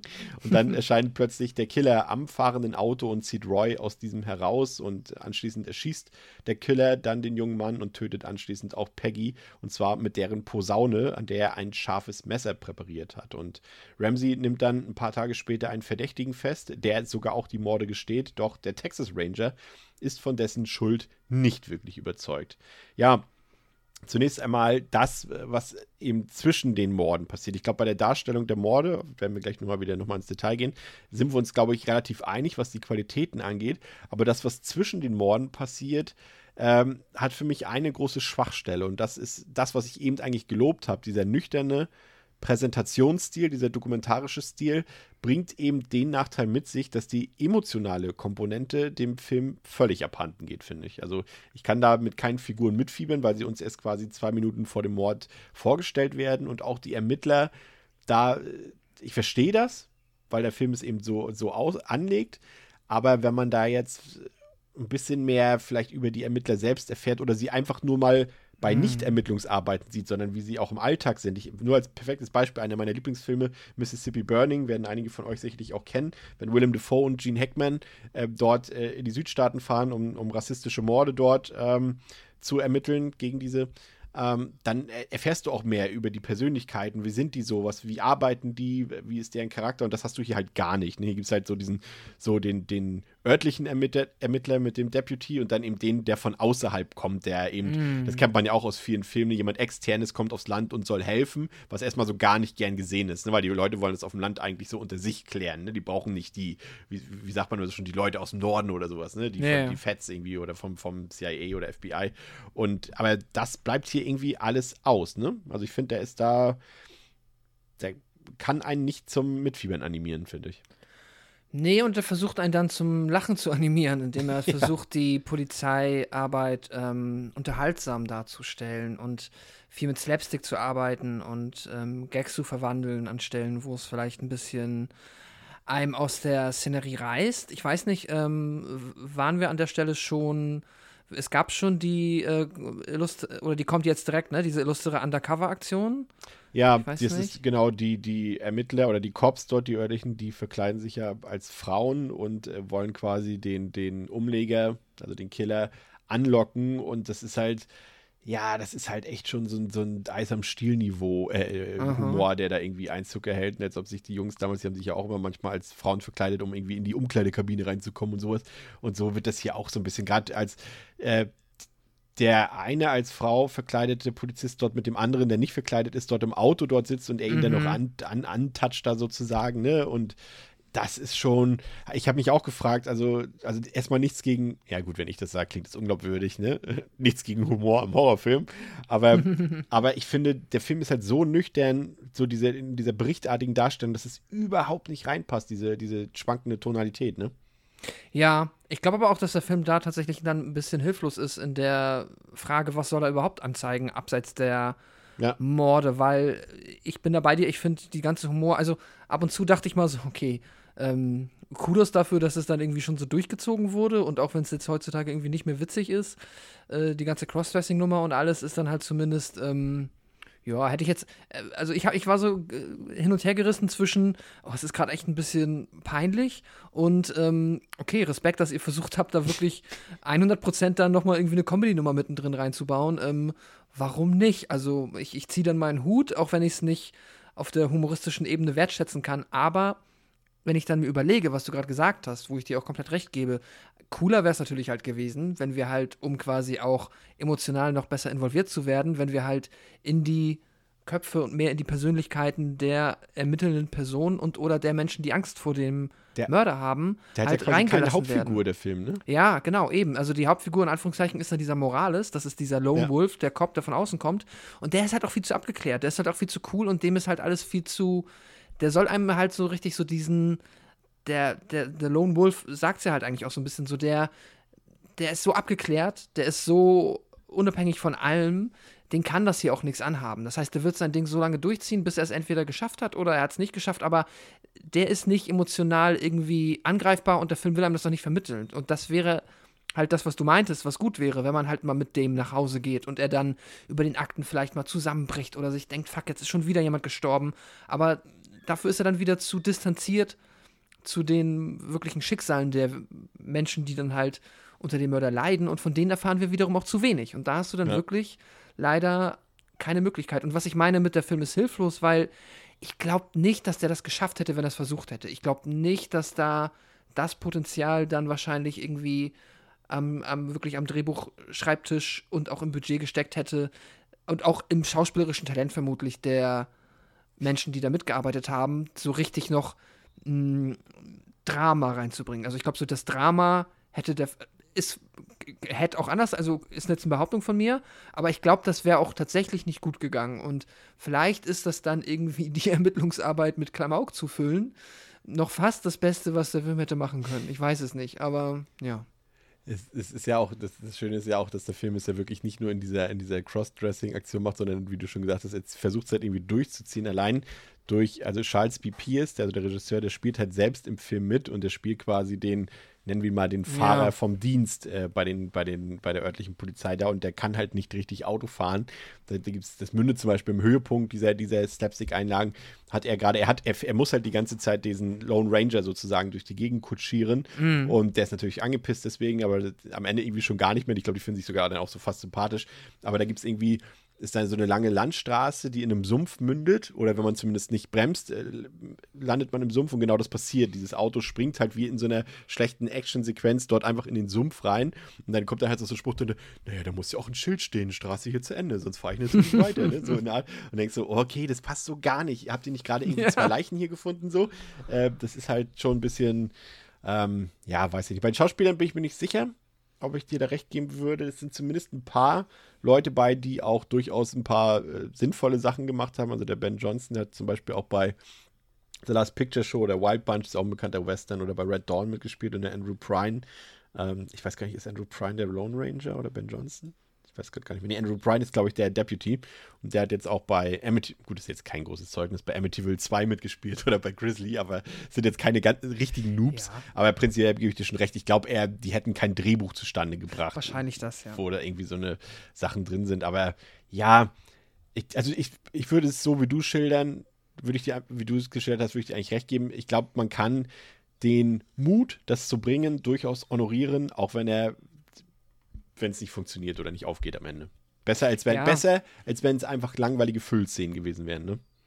Ja, das stimmt. Ähm, ja, vielleicht hätte man, also, ja. Ja, wie, wie du sagst, besser als langweilige Füllszenen. Ich weiß auch nicht. Vielleicht hätte ihm wirklich irgendwie auch eine triviale Hauptfigur oder irgendetwas noch geholfen. Ähm, aber, na gut, jetzt hatte sich der Film für den Jo. Weg entschieden. Ich sag mal, besser wäre es, wenn der Humor heute noch witzig wäre für den Film. ähm, so, so ist es halt leider nicht. Nee. Ja, aber und Spannung kommt dann halt dazwischen quasi nicht auf. Und normalerweise, wenn wir jetzt doch wieder den Film Zodiac ranziehen, wenn man da halt bei der Ermittlungsarbeit Spannung spürt, hast du die hier gar nicht, weil halt die Ermittlungsarbeit auch komplett dilettantisch ist. Also die machen ja auch am laufenden Band Ja. irgendwelche Fehler. Weiß ich nicht, ob das Absicht ist oder nicht Absicht war. Also ob es Logikfehler sind oder ob es äh, quasi, ob man mit Absicht Ermittlungsfehler dokumentieren will. Keine Ahnung. Ich weiß auch gar nicht, ich glaube auch einfach, wahrscheinlich zu der Zeit hat sich so dieses Krimi, ja, einfach die ganzen Krimi-Mechaniken, die du in eine Mhm. Million Film, Fernsehfilm oder Kinofilm gesehen hast, wahrscheinlich auch noch, da fehlte noch so viel, glaube ich, ne? Also da ha- hattest du gar nicht dieses etablierte wie ähm, die dann halt, also die ganzen etablierten Tropes, die halt in so fast jedem Ermittlungsfilm dann abgespielt werden, die, ähm, auf die konnte der Film vermutlich auch noch gar nicht zurückgreifen. Ich bin jetzt, also ich weiß jetzt ehrlicherweise nicht, was krimitechnisch in den 50ern und 60ern ging, aber Also Columbo gab es auf jeden Fall schon. Columbo gab's schon? Ach so, Ja. halt abgefahren. Ja, gut, okay. Also hätten sie doch, hätten sie sich mal daran orientiert. Aber gut, das ist ja auch dann wieder eher die. Ja, das, aber ja, also ich sag mal so, wie gesagt, das, was wir, wir also als richtigen, also Krimis gab es schon, aber diesen Thriller-Krimi, den gab es in der Form, gut, will ich jetzt, nee, ich will das jetzt nicht sagen, nachher stimmt es nicht, aber ich glaube, sagen wir es mal so, er war auf jeden Fall noch in den Kinderschuhen, glaube ich, würde ich mal einfach behaupten, so. Andererseits ist es auch Quatsch, also neu ist es nicht, also wenn wir da jetzt an MM, eine Stadt sucht einen Mörder denken, der Film ist von 1931, wenn ich mich nicht irre, von Fritz Lang, ähm, der hat es besser gemacht, die Ermittlungsarbeit, als der Film, der hier irgendwie 40 Jahre später rauskam. Also von daher, naja. Aber es gibt ja, wie gesagt, diese Spannungsszenen da, ne, wenn, wie gesagt, das Paar, das dort vom Ball kommt und mit dem Auto fährt und plötzlich taucht der Killer dort auf, hängt sich ins Auto und in diesen Szenen punktet der Film dann ungemein. Ne? Da hast du zum einen das, was wir vorhin schon gesagt haben, diese strahlenblauen Augen unter dem, unter dem Kartoffelsack beim Killer und auch wie er dann, nachdem er ähm, den Typen umgebracht hat, dann eben im Dunkeln Peggy verfolgt durch den Wald. Das hat auf jeden Fall Atmo, das, das Atmosphäre, das, das passt. Das ist auch irgendwie gruselig, wenn diese Zwischenstücke halt nicht wären. Dann wäre halt, wäre es wirklich gruselig, aber dadurch, dass wir halt wissen, dass es gleich wahrscheinlich wieder ein paar Gags gibt, funktioniert es nicht so ganz. Ähm, aber auch, dass der Film dort zum Beispiel keine Musik einsetzt in diesen Szenen, hat mir richtig gut gefallen, was dann wieder zumindest den Willen, etwas dokumentarisch darzustellen, unterstreicht. Mhm. Und dann, äh, du wolltest es, glaube ich, sagen, das ist dann so der Übergang zum Slasher, dann doch eben diese, zum einen die Exekution, die übrigens auch wieder zum Zodiac Killer passt, der hat ja auch die meisten Leute, alle seine Opfer, glaube ich, sogar erschossen. Das passt hier auch natürlich zusammen. Aber hier ist es so, dass er die Peggy halt mit ihrer eigenen Posaune, weil sie spielt halt in dem, in dem Chor oder in dieser Brass-Schulband da, wie auch immer, ähm, und hat vorher dieses Messer rangebaut an die Posaune und äh, spielt dann quasi Posaune trocken und äh, sticht dann quasi immer wieder, wenn er dieses, ja, ich weiß nicht, das Handstück oder wie das auch immer das heißt, ich habe da keine Ahnung von, äh, nach vorne schiebt, äh, in bester Louis Armstrong-Manier, dann sticht er gleichzeitig auf sie ein. Und das war durchaus, sage ich mal, das hätte auch Jason einfallen können. ja. Ich bin ganz ehrlich, daran habe ich gar nicht gedacht, aber jetzt, wo du sagst, natürlich, ja. Das ist auch wahrscheinlich die, noch viel mehr als das, was ich gedacht habe. Ich dachte jetzt, ähm, gleich an die quasi an die Scream Queen, ähm, an der Verfolgungsjagd, die jetzt noch gleich kommt. Ach so, stimmt auch. Ja, beides, auf jeden Fall. Ja, genau. Aber nee, hier, klar, ja, die Posaune, ähm, ja, ein äh, Kreativkill, äh, wie sie, ja, wahrscheinlich wie ein, wie ein Jason sieht, äh, wie, wie, du gesagt hast, wie es ein Jason äh, auch zugestanden hätte. Wie fandst du das denn, dass der Film eben so ein bisschen auch die Auswirkungen auf die Stadt und auf die Gesellschaft, die dort wohnt, äh, so ein bisschen porträtiert hat? Also was das macht, die Panik, die dort ausgelöst wird und äh, die Zweifel und auch die Zweifel an der Polizeiarbeit und natürlich auch, wie die Leute sich dann bewaffnen und selber schützen wollen. Gut, weil das, damit wird der Film dann ja auch seinem Namen ähm, ein wenig gerecht, ne? So dass man ja. halt sagt, es ist so ein bisschen The Town, That Dreaded Sundown. Also es geht, ähm, ich glaube, im Deutsch heißt er der Umleger, ne? Ja. ja. Ja, da, natürlich. Das, ja, wie auch sonst, da ist das verloren gegangen. Aber hier hast du halt schon ähm, die Idee, dass wir halt, und vielleicht ist deswegen auch, ähm, passt es fast schon wieder, dass wir keine Hauptfigur haben, sondern die Stadt in Anführungszeichen soll, ist jetzt, so gut macht der Film das jetzt auch nicht, aber theoretisch soll die Stadt dann die Hauptfigur sein, wie die Stadt halt in Panik gerät und äh, wie sich die Stadt verändert und die Bewohner der Stadt. Und ja, klar, also alles, was dann passiert, ergibt Sinn. Das ist jetzt dann, ähm, nichts, was einem irgendwie, äh, was jetzt einen irgendwie was extrem interessant ist in der Hinsicht, dass man es jetzt nicht erwarten würde, so. Ne, amerikanische Kleinstadt in Texas, äh, dass dann erstmal alle zu den Waffen greifen, ist erwartbar.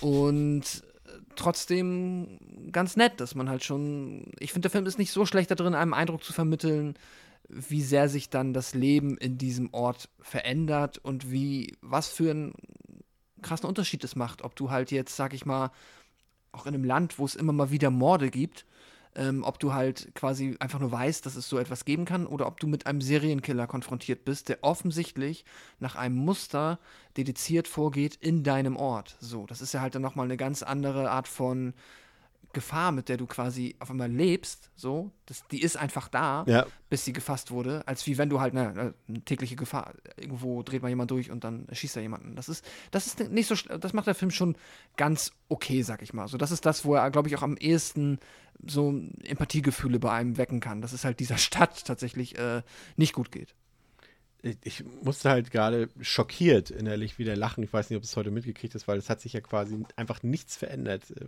von damals zu heute.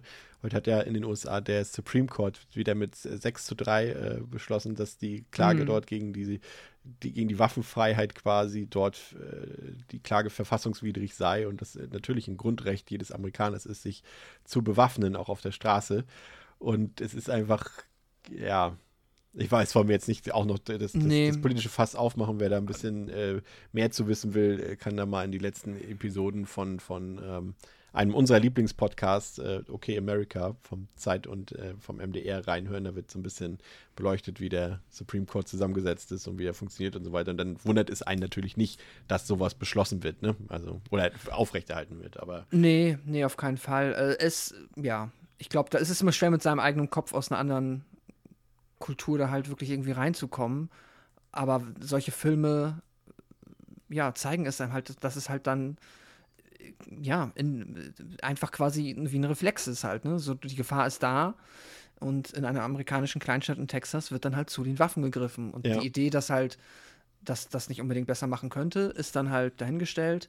Es geht darum, dass jeder sich im Zweifel halt mit einer Waffe gegen diesen Mörder verteidigen kann. Jetzt, ich will das nicht werten, aber der Film ist da ja zumindest, er lügt nicht. Ja. also, Und äh, wahrscheinlich ist es so, wie wir jetzt äh, irgendwie sagen, oh Gott, die, die rüsten sich da alle wieder mit Waffen aus, dann gucken die Amerikaner irgendwie einen deutschen Horrorfilm oder einen französischen und denken sich, hä, warum bewaffnet ihr euch nicht einfach, ne? So, so gucken die dann wahrscheinlich unsere Horrorfilme, keine Ahnung. ja, wahrscheinlich ist es so ähnlich, ja. Ähm, ja, genau, da ist, äh, was ist hier noch äh, zu erwähnen? Ähm, gar nichts. Und zwar, der Täter ist äh, nach wie vor auf freiem Fuß, also der Verdächtige, der, der festgenommen wurde, der war es dann natürlich nicht. Und der tatsächliche Täter überfällt dann die Familie Reed am 3. Mai. Und äh, zunächst erschießt äh, der Täter Floyd Reed durch ein Fenster, ehe er dann auch auf dessen Frau Helen schießt, die sich jedoch schwer verletzt in die nahegelegenen Kornfelder schleppen kann, ehe sie dann von Nachbarn gerettet wird. Und der Mörder kommt natürlich mal wieder. Doch dann wird ein Auto als gestohlen gemeldet und auch gesichtet, das exakt zu den Beobachtungen von Deputy Ramsey passt, äh, der nach dem Doppelmord an, an äh, Turner und Cook äh, das Auto davonfahren sehen konnte. Und das äh, assoziiert er dann, bringt in Verbindung. Und jetzt stellt sich die Frage, gelingt jetzt die Ergreifung des Täters? Und ihr könnt es schon erahnen, sie treffen zwar auf ihn in einer Sandgrube dort, doch er kann über die Bahngleise fliehen, obwohl er eigentlich am Bein verletzt ist. Aber aufgrund eines anrollenden Zuges äh, müssen die Cops die Verfolgung dann abbrechen und der Täter entkommt wieder einmal unerkannt und anonym, diesmal in den Sümpfen, und er bleibt bis heute auf freiem Fuß und treibt eventuell immer noch sein Unwesen. ja, Pascal, jetzt mal äh, vielleicht äh, deine Erläuterung zu diesem, äh, ja, zu diesem Mord an, an Floyd und äh, den versuchten Mord an Helen, die, wie du schon gesagt hast, sich äh, in einer sehr, ja, Slasher-üblichen Szene dann gerade noch so retten kann oder gerettet wird, ne? Ja, da waren halt so ein paar Bilder auch einfach bei oder auch ein paar Sequenzen, die dann finde ich schon sehr eindeutig als Inspiration für den ein oder anderen Slasher zumindest hätten dienen können. Fangen wir mal an bei dem Kill, wenn wir halt, ähm, wenn der, der Ehemann, äh, wenn Floyd halt da äh, im Haus sitzt und du halt von außen dann auf einmal den Schuss hast und du siehst dann halt auch den Killer in der Maske von drin, am, draußen im Dunkeln stehen. Das ist nicht schlecht erstmal. Das ist ein, das ist auch mega stimmungsvoll und durchaus gruselig.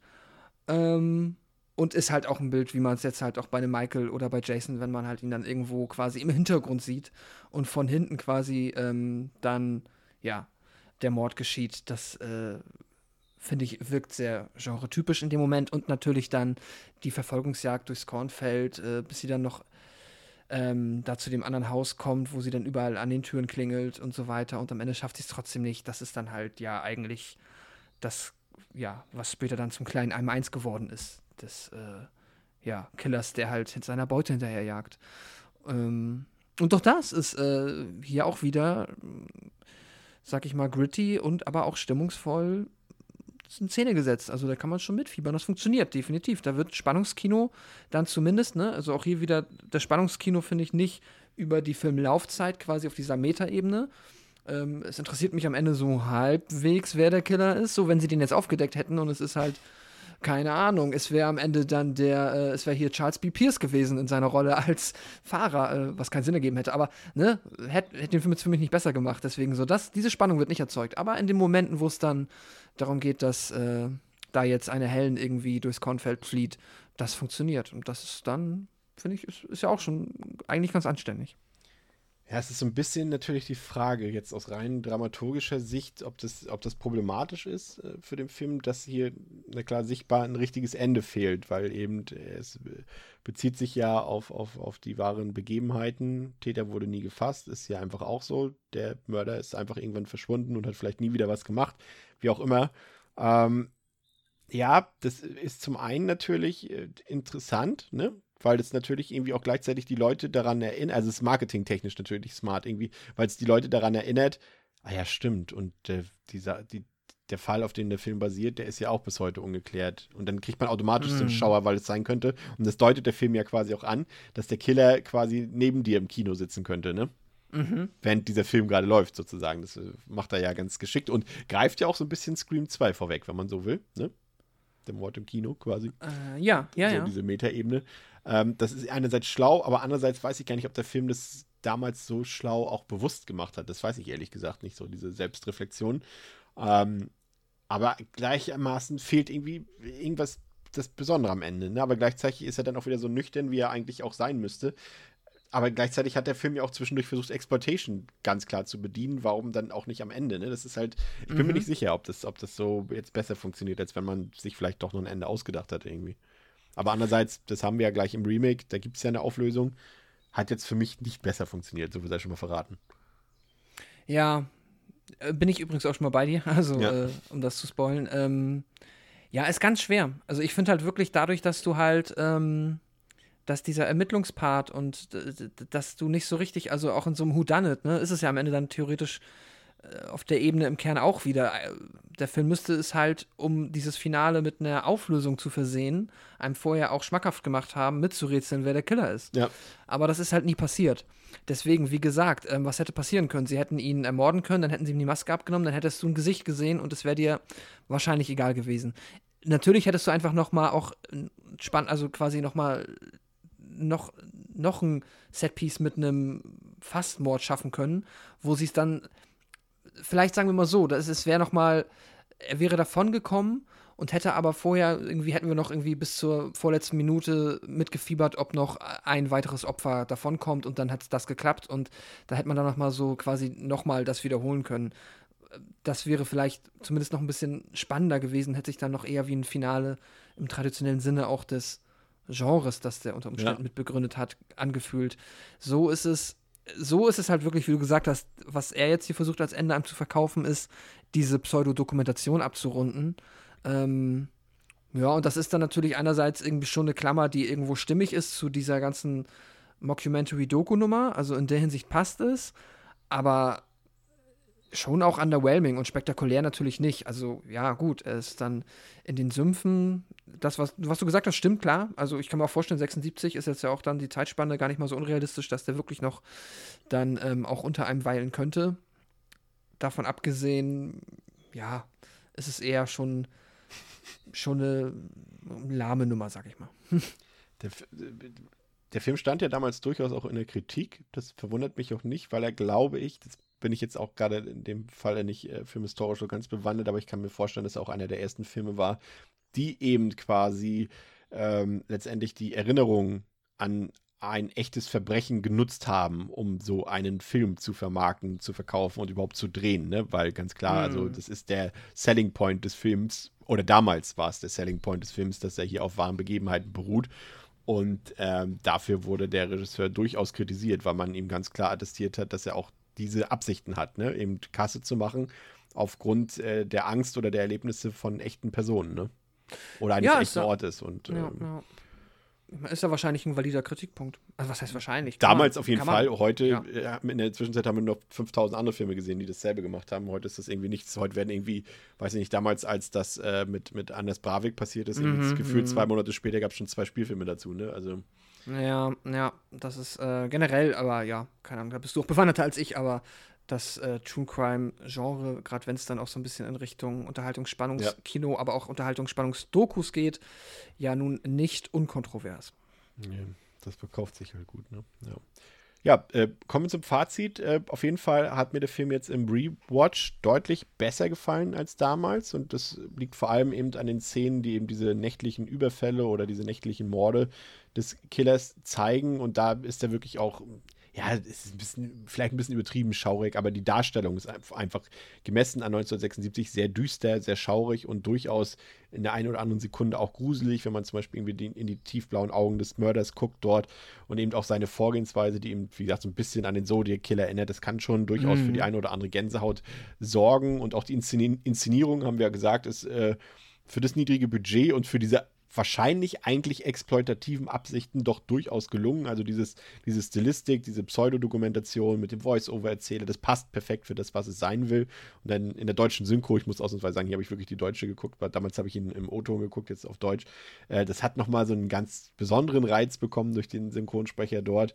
Und ähm, wie gesagt, immer wenn es um die direkten Taten des Killers geht, dann glänzt der Film für mich, was man jetzt allerdings nicht von der dilettantischen Ermittlungsarbeit der Cops behaupten mhm. kann, die uns wirklich eigentlich relativ am Arsch vorbeigeht, also sowohl die Ermittlungsarbeit als auch die Cops selbst. Und hier wird dann oft versucht, das Ganze irgendwie zu unterhaltend, unterhaltsam zu gestalten mit Slapstick und mit pubertärem Humor. Das verfehlt irgendwie die Tonalität des restlichen Films, passt halt nicht zu dem ansonsten sehr seriösen und dokumentarischen Stil.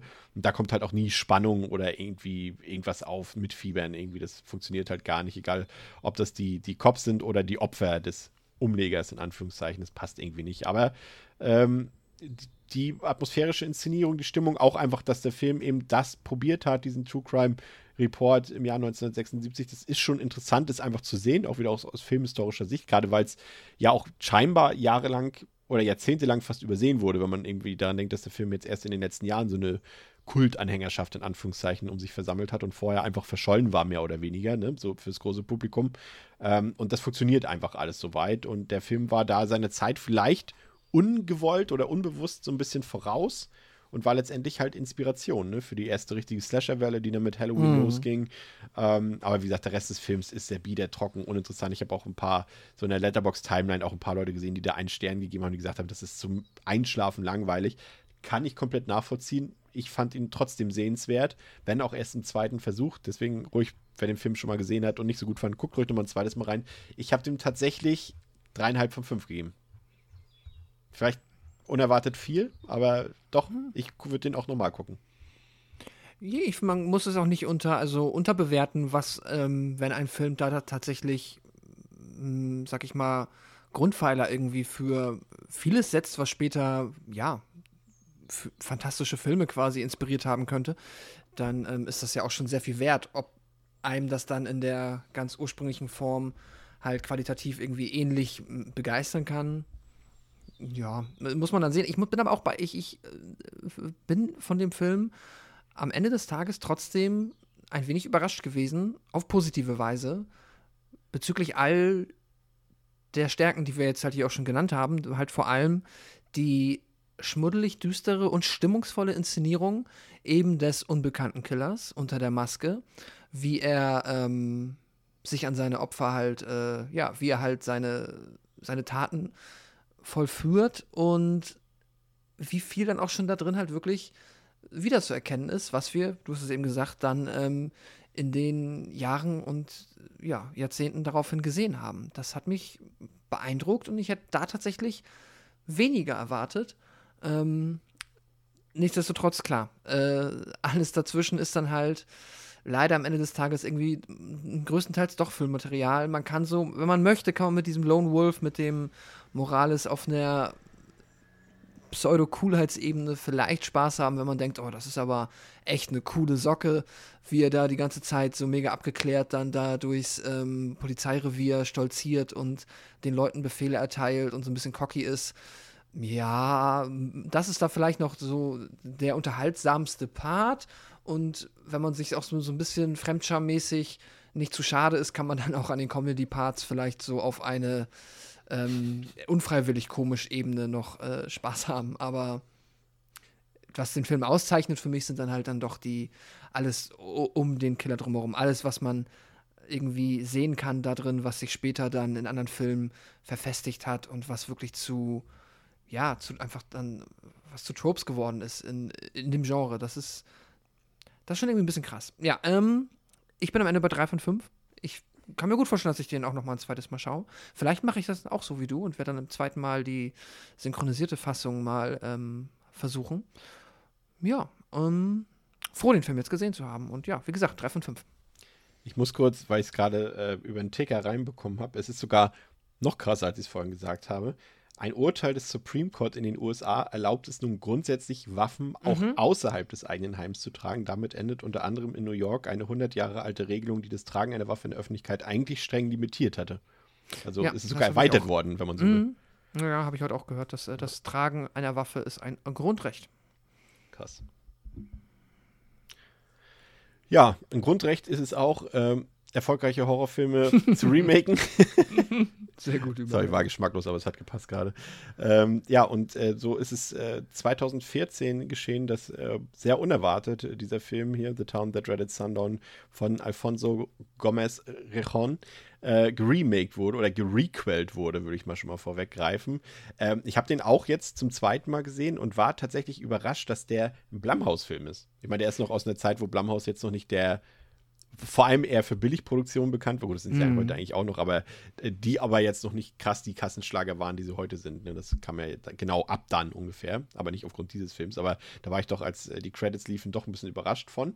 Und dieses Remake hat auf Letterboxd eine 2,8 von 5 und auf der IMDb 5,6 von 10. Ist auch freigegeben ab 16 Jahren. Und ja, wie gesagt, den äh, könnt ihr halt auch ähm, billig irgendwie in den Gebrauchtwarenhäusern, hätte ich beinahe gesagt, in den, in den üblichen Stationen kaufen. Ich glaube, die eigentliche Version ist, glaube ich, auch ausverkauft, aber der streamt auch irgendwo. Ich weiß jetzt nicht mehr genau, wo. Pascal, du hast den ja auch auf Scheibe geguckt, aber ich weiß jetzt nicht mehr, ähm, wo der Streamer war. Ich glaube, auf Netflix ist der, aber ihr findet das raus, auf jeden Fall. Auf jeden Fall, was ihr nicht verwechseln dürft, ist, der Film heißt auf Deutsch lustigerweise nicht der Umleger, sondern Warte, bis es dunkel wird oder ist. Mhm. Das ist gar nicht mehr. Und das darf man nicht verwechseln, weil es gibt auch einen äh, Film mit Audrey Hepburn, ziemlich bekannten Klassiker, der auch Warte, bis es dunkel ist, heißt. Und der heißt dann wirklich auch auf Englisch Wait Until Dark. Ähm, nicht verwechseln. Das ist nicht derselbe Film. Da hat sich irgendwie, hat man sich auf Deutsch wieder irgendwie komische Sachen beigedacht. Aber Pascal, worum geht's denn in diesem Remake? 65 Jahre, nachdem ein maskierter Serienkiller eine Kleinstadt terrorisiert hat, geschehen wieder Morde auf die gleiche Art und Weise. Ist es ein mörderischer Trittbrettfahrer oder steckt ein mysteriöses Phantom hinter den Verbrechen? Jamie, eine junge Frau, ist dem Mörder bereits begegnet. Ist sie der Schlüssel? Ja. Ich glaube, wir haben eben, haben wir das vergessen zu erwähnen, ansonsten entschuldige, äh, dass äh, der Killer generell als Phantom. Ah ja, genau. Da wird ja gar nicht der Umleger genannt, stimmt. Nee, nee, Logischerweise er wird nicht. Ja. Ja, Äh, ist- ist jetzt eine Frage an, äh, an dich. Ist, wird im Deutschen dann auch wirklich im Film der Umleger genannt oder sagen sie auch das Ah. Phantom? Ich glaube, sie sagen das Phantom. Okay. Ja. Weil das ist im Englischen halt, der Name ist das Phantom. Ja. Ich glaube, das haben sie auch gemacht, ja. Ja, äh, vielleicht mal noch mal ein paar, äh, paar Sachen. Also der Regisseur, äh, der hat jetzt nicht so viel gemacht, aber der hat einen ziemlich guten, ich weiß nicht, ob du den gesehen hast, einen ziemlich guten Coming-of-Age-Film gemacht. Falls du ihn nicht gesehen hast, Me and Earl and the Dying Girl, der ist Nee. sehr, sehr gut. Der ist auch was für dich. Der hat zwar natürlich, du, klingt schon im Titel so, der hat natürlich auch so ein bisschen Dramedy mit drin. Ich wollte gerade sagen, Äh, ist viel gut, ne?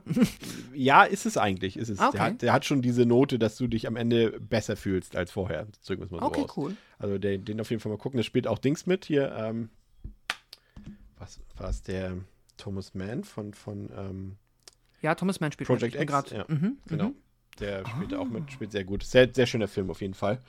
Ähm, dann haben wir ein paar, auch ein paar andere bekannte Gesichter. Veronica Cartwright spielt hier mit aus, aus Alien und The Birds. Für mich als Gilmore Girls Fan äh, ist so eine Hit-or-Miss-Sache. Der, der, der, äh, der äh, Grandpa äh, Richard aus, aus den Gilmore Girls, der wird ja von Edward Herrmann gespielt, der ja 2014 sogar auch verstorben ist. Und ich glaube, das war der letzte Film, den er gedreht hat. Da habe ich immer so ein bisschen Mitleid, wie auch bei Donald Pleasance damals mit Halloween 6, wenn, wenn, wenn so eine renommierten Schauspieler wirklich das äh, als letztes in ihrer Vita haben. Gut, es geht schlimmer als dieser Film hier, aber der ist so, der wirkt so unbedeutend, wenn man so eigentlich so eine große Schauspielkarriere hingelegt hat, ja.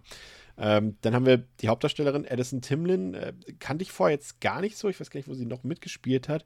Aber muss ich sagen, fand ich gut. Die war für mich überzeugend. Äh, Würde ich gerne öfter sehen und sie konnte den Film auch durchaus auf ihren Schultern tragen, finde ich. Was sagst du?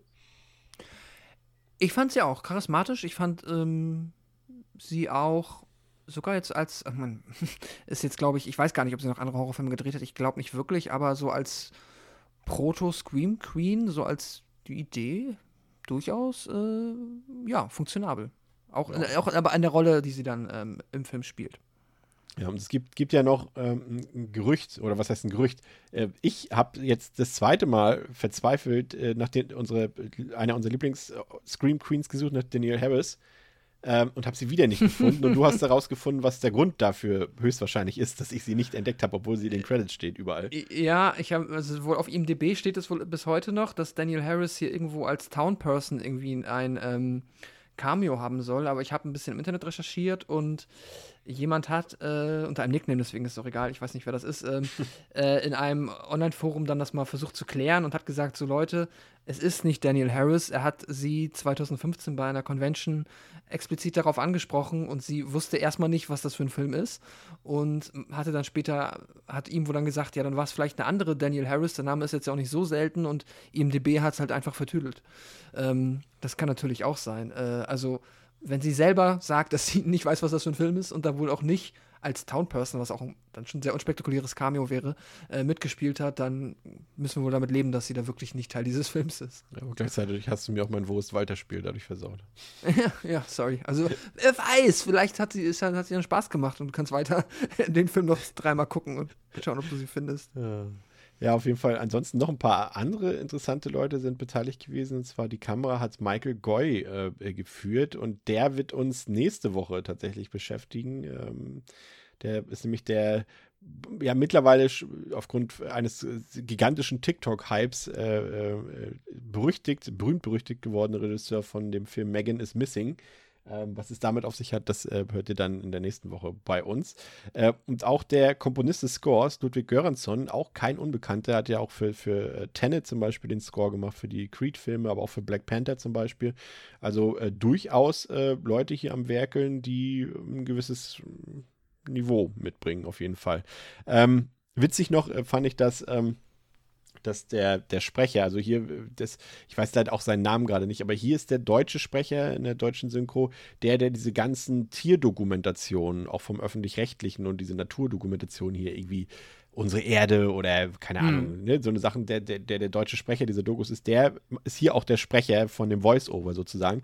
Aber der sagt am Anfang Arkansas und nicht Arkansas, da muss ich sehr lachen. Ah, okay. Ja, ja. ich kann es mir aber, vorstellen.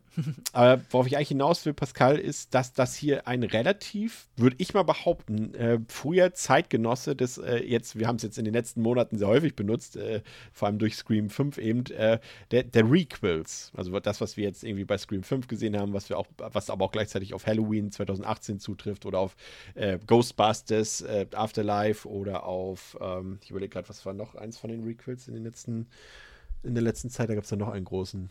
Scream, Halloween, Ghostbusters. Ähm. Naja, ja, Jurassic World, nee, der nicht, der, der neue nicht, das ist schon eine direkte Fortsetzung. Aber halt Filme, die gleichzeitig Leute ansprechen, die den, das Original nicht kennen, mhm. ähm, also sozusagen als Remake funktionieren, die Geschichte nochmal aufwärmen und größtenteils nochmal identisch nacherzählen. Aber gleichzeitig ist es auch ein Sequel, weil eben die Geschichte letztendlich dabei aber weitererzählt wird, sozusagen. Und das würde ich sagen, trifft auf diesen Film eigentlich zu. Jetzt gerade, wo wir ihn als Double Feature gesehen haben. Ja, und der ist ja fast noch interessanter, weil er macht ja irgendwie noch, also er hat ja noch einen Metakniff drin. Ja der ja sogar, also quasi auf einem, der ist ja noch, wenn man so möchte, zumindest auf dieser Ebene noch mehr Meter als ein Scream. In Scream ist es ja so, dass wir quasi, wir haben die Scream-Filme und im Scream-Universum gibt es die ähm, Stab-Filme, die quasi die Scream-Filme sind. Und hier ist es ja wirklich so, dass wir in dem, ähm, in dem, ja, Requel ähm, sehen wir diese Stadt und diese Stadt hat auch ein Filmfestival oder zumindest zeigt auch regelmäßig einen Film, und zwar The Town That Where the Sun Down. So wie es in echt ist. Wie, aber der echte Film, also wirklich der Film von 1976, nicht quasi ein Meta, also quasi im Universum wurde das dann auch nochmal verfilmt, sondern nee, nee, wirklich ähm, der Film von 76 der damals dann halt aber auch sich auf echte Begebenheiten ja. berufen hat, weswegen es dann auch wieder hier umstritten ist, weil es halt auch hier bekannt ist, es gibt diesen Film, aber das, was in dem Film passiert ist, ist hier auch passiert. Es ist, super spannend tatsächlich, finde ich, weil, ähm, und da können wir auch, also entweder weißt du jetzt gerade noch was oder HörerInnen, die dann noch Ideen haben, ob quasi mit auf ob dieses Metaspiel schon mal so woanders betrieben wurde. Ich kenne zumindest ähm, kein Medium, wo das schon mal so gemacht wurde, dass man wirklich sagt, wir ähm, nehmen dem Film New ja. Nightmare? Also der siebte Nightmare ja, Street? Oh, oh, guter Punkt. Weil der ist ja quasi, äh, bezieht sich ja auf den Original ja, Nightmare Street. Ja. Und das ist ja sogar noch krasser, weil es da ja die Schauspieler sind quasi. Ja, das stimmt. Oh ja, New Nightmare ist natürlich ein sehr gutes Beispiel. Ja, das ist, ja, doch, okay, klar. Dann, ähm, ja. Aber auch irgendwie anders, weil ja nicht die, obwohl doch die Beteiligten gibt es ja hier auch, weil sie ja quasi den, darauf wären wir jetzt eh noch zu ja. sprechen gekommen, weil sie ja den Regisseur suchen hier. äh, Mhm. den, den, ähm, jetzt ist der Name vergessen, Pierce. Heißt er, wie war sein Name? Ja, ja, genau. Pierce. Ja, Bruce B. Pierce, ähm, dass sie ihn äh, suchen und dann auf seinen Sohn treffen, quasi sozusagen. Also es, ist, es spielt schon auch mit den Beteiligten des ersten Films. Ne? Ja, total. Das Ähm, ist schon, also ich gebe dir im Prinzip trotzdem irgendwie recht, weil so, in, so wie es hier inszeniert ist, ist es schon aus meiner Sicht relativ äh, originell und erfrischend. Und selbst wenn es es halt einmal vorher gab, so, so viele andere Sachen fallen mir da jetzt auch nicht ein. Hast du auf jeden Fall schon recht irgendwie. Ja, ja, es ist, es ist, ähm, es ist auf jeden Fall ein interessanter Ansatz, ne? Ob es jetzt äh, ein Unikat ist oder nicht, sei dahingestellt. Aber wie der Film mit seinem, mit dem Original umgeht, ist spannend. Deswegen, ähm, ja, Pre, nee, C-Wequel ähm, trifft es irgendwie, aber es ist dann irgendwie auch noch ein bisschen was anderes oder zumindest ein bisschen mehr. Meta, Meta-Quell. Ja, genau, Metaquel. Ja, äh, was der Film auf jeden Fall anders macht, ist, dass er den unseren modernen Se- Sehgewohnheiten natürlich angepasst ist. Das heißt, er hat natürlich auch durchaus wieder ein paar düstere atmosphärische Momente äh, und hat äh, einen höheren Buddy-Count auf jeden Fall, ne, der glaube ich jetzt fast mehr als doppelt so hoch ist und ist natürlich deutlich grafischer. Ne? Also zum Beispiel dieser Trompetenkill, den man, wenn man, wenn es nicht unbedingt weiß im Original oder der Posaunenkill, weiß man gar nicht so recht, was der Killer im Original macht. Hier ist es eindeutig zu sehen, ne? wie auch immer die Spitze sozusagen vom Messer, das an der Posaune hängt, immer wieder einsticht auf dem Körper. Oder als die eine Blondine dort äh, aus dem Fenster oder von dem Dach springt, von dem Vordach und auf den Boden stürzt und quasi ihr Knochen sich aus dem Bein rausbohrt durch diesen Aufprall auf dem Boden. Der hat durchaus ein paar, ja, blutige Sachen bei sich und hier fließt auch deutlich mehr Blut als im Original. Also dafür, dass die Filme beide heute dieselbe Altersfreigabe haben. Ja, äh, da ist der Film auf jeden Fall eine ganze Ecke deftiger. Äh, wir haben ja auch nochmal später dann die eine Szene, die quasi eins zu eins dann dem Original nach äh, empfunden ist und auch die endet abrupter und äh, das finde ich aber auch cool, etwas, was ich dem Film auch äh, zugestehe. Äh, die Kills sind saftiger, Welche Szene meintest du jetzt gerade? äh, die Kornfeld. Ach so, ja, ja. Führ gerne aber auch nochmal aus, wenn du es sagen willst. Ja, genau, ah, stimmt, wir gehen ja hier auch. Ähm, genau, ähm, wir haben quasi nachher nochmal diesen Kill an Helen aus dem ersten Teil, wo ich gerade, wo wir noch gesagt haben, dass es ja sehr Slasher-S ist, wenn dann der Killer sie durchs Kornfeld jagt und dann kommt sie noch zu einem anderen Haus. Und hier endet es dann tatsächlich schon im Kornfeld und wir haben, finde ich, einen sehr atmosphärischen Shot, ähm, wie der Killer halt, äh, wie man quasi, du guckst übers Kornfeld, du siehst nur den Killer, wie er ähm, in bester Michael Myers Manier halt dann auf sein Opfer einsticht, sehr energisch, sehr leidenschaftlich und hast dann quasi kein, ähm, siehst jetzt nicht wirklich äh, die, das Opfer, wie es, ne, es halt malträtiert wird, aber trotzdem ist da dann wieder, finde ich, auch eine atmosphärische, also atmosphärische Qualität und eine gewisse Härte drin zu spüren. Das mag ich auch. Also der Film kann auch schon abseits der reinen Brutalität äh, in den, ähm, ja, in den Action-Momenten, finde ich, punkten. Ich finde, der Film hat ein Problem, ähm, das ich mal so beschreiben würde, dass der gegen sich selbst kämpft. Also ich finde schon, dass es ein charmant gemachtes Remake, nehmen wir es jetzt mal trotzdem Remake, Remake ist. Ähm, aber irgendwie sind da so ein paar, paar Einfälle gewesen, die irgendwie ja, gegen die guten Sachen des Films ankämpfen. Ich fand zum Beispiel, also während wir, wir hatten ja gesagt, im Vorgänger waren ein paar, ja, deplatzierte Tonalitätsausfälle in Form von, von, von Slapstick, von, von billigem Humor drin.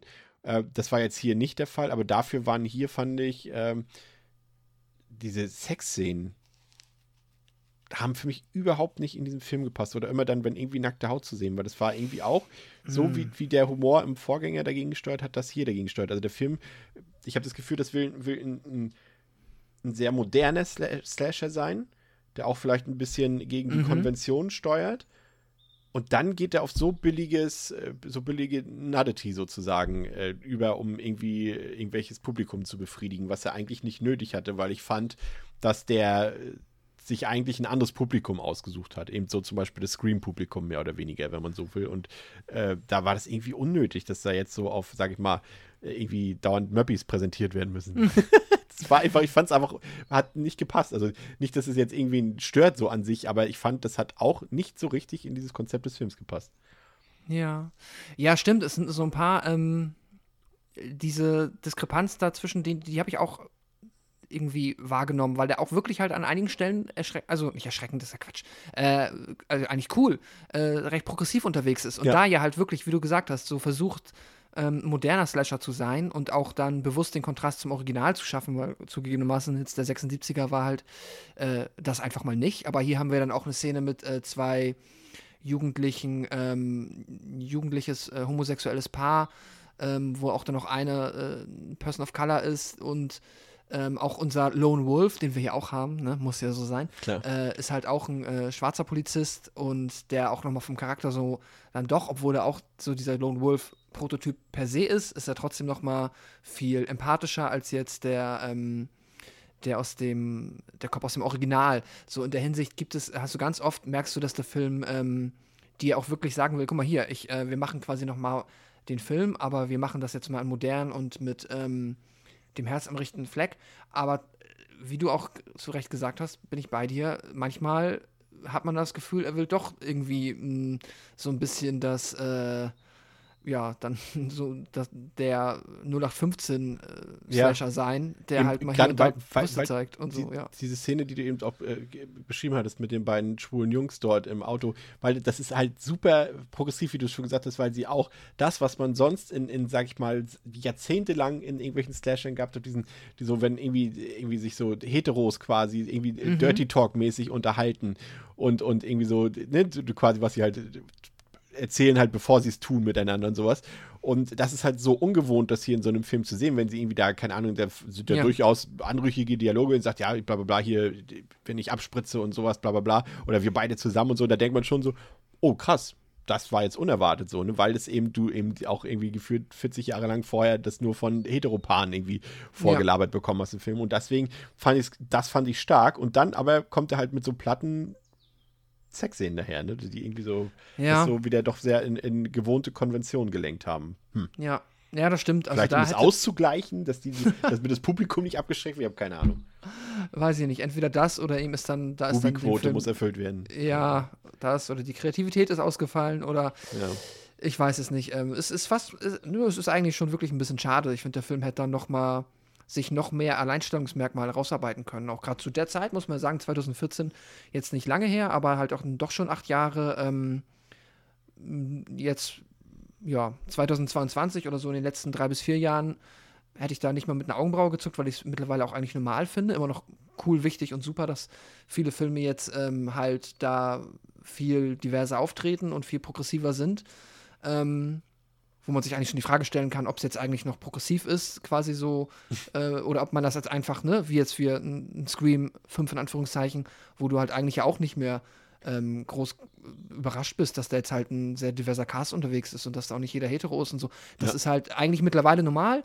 2014 mit Sicherheit, gerade auch vielleicht für eine Blumhouse-Produktion, noch ein bisschen, ähm, ähm, ja, etwas, wo man jetzt nicht mit gerechnet hätte.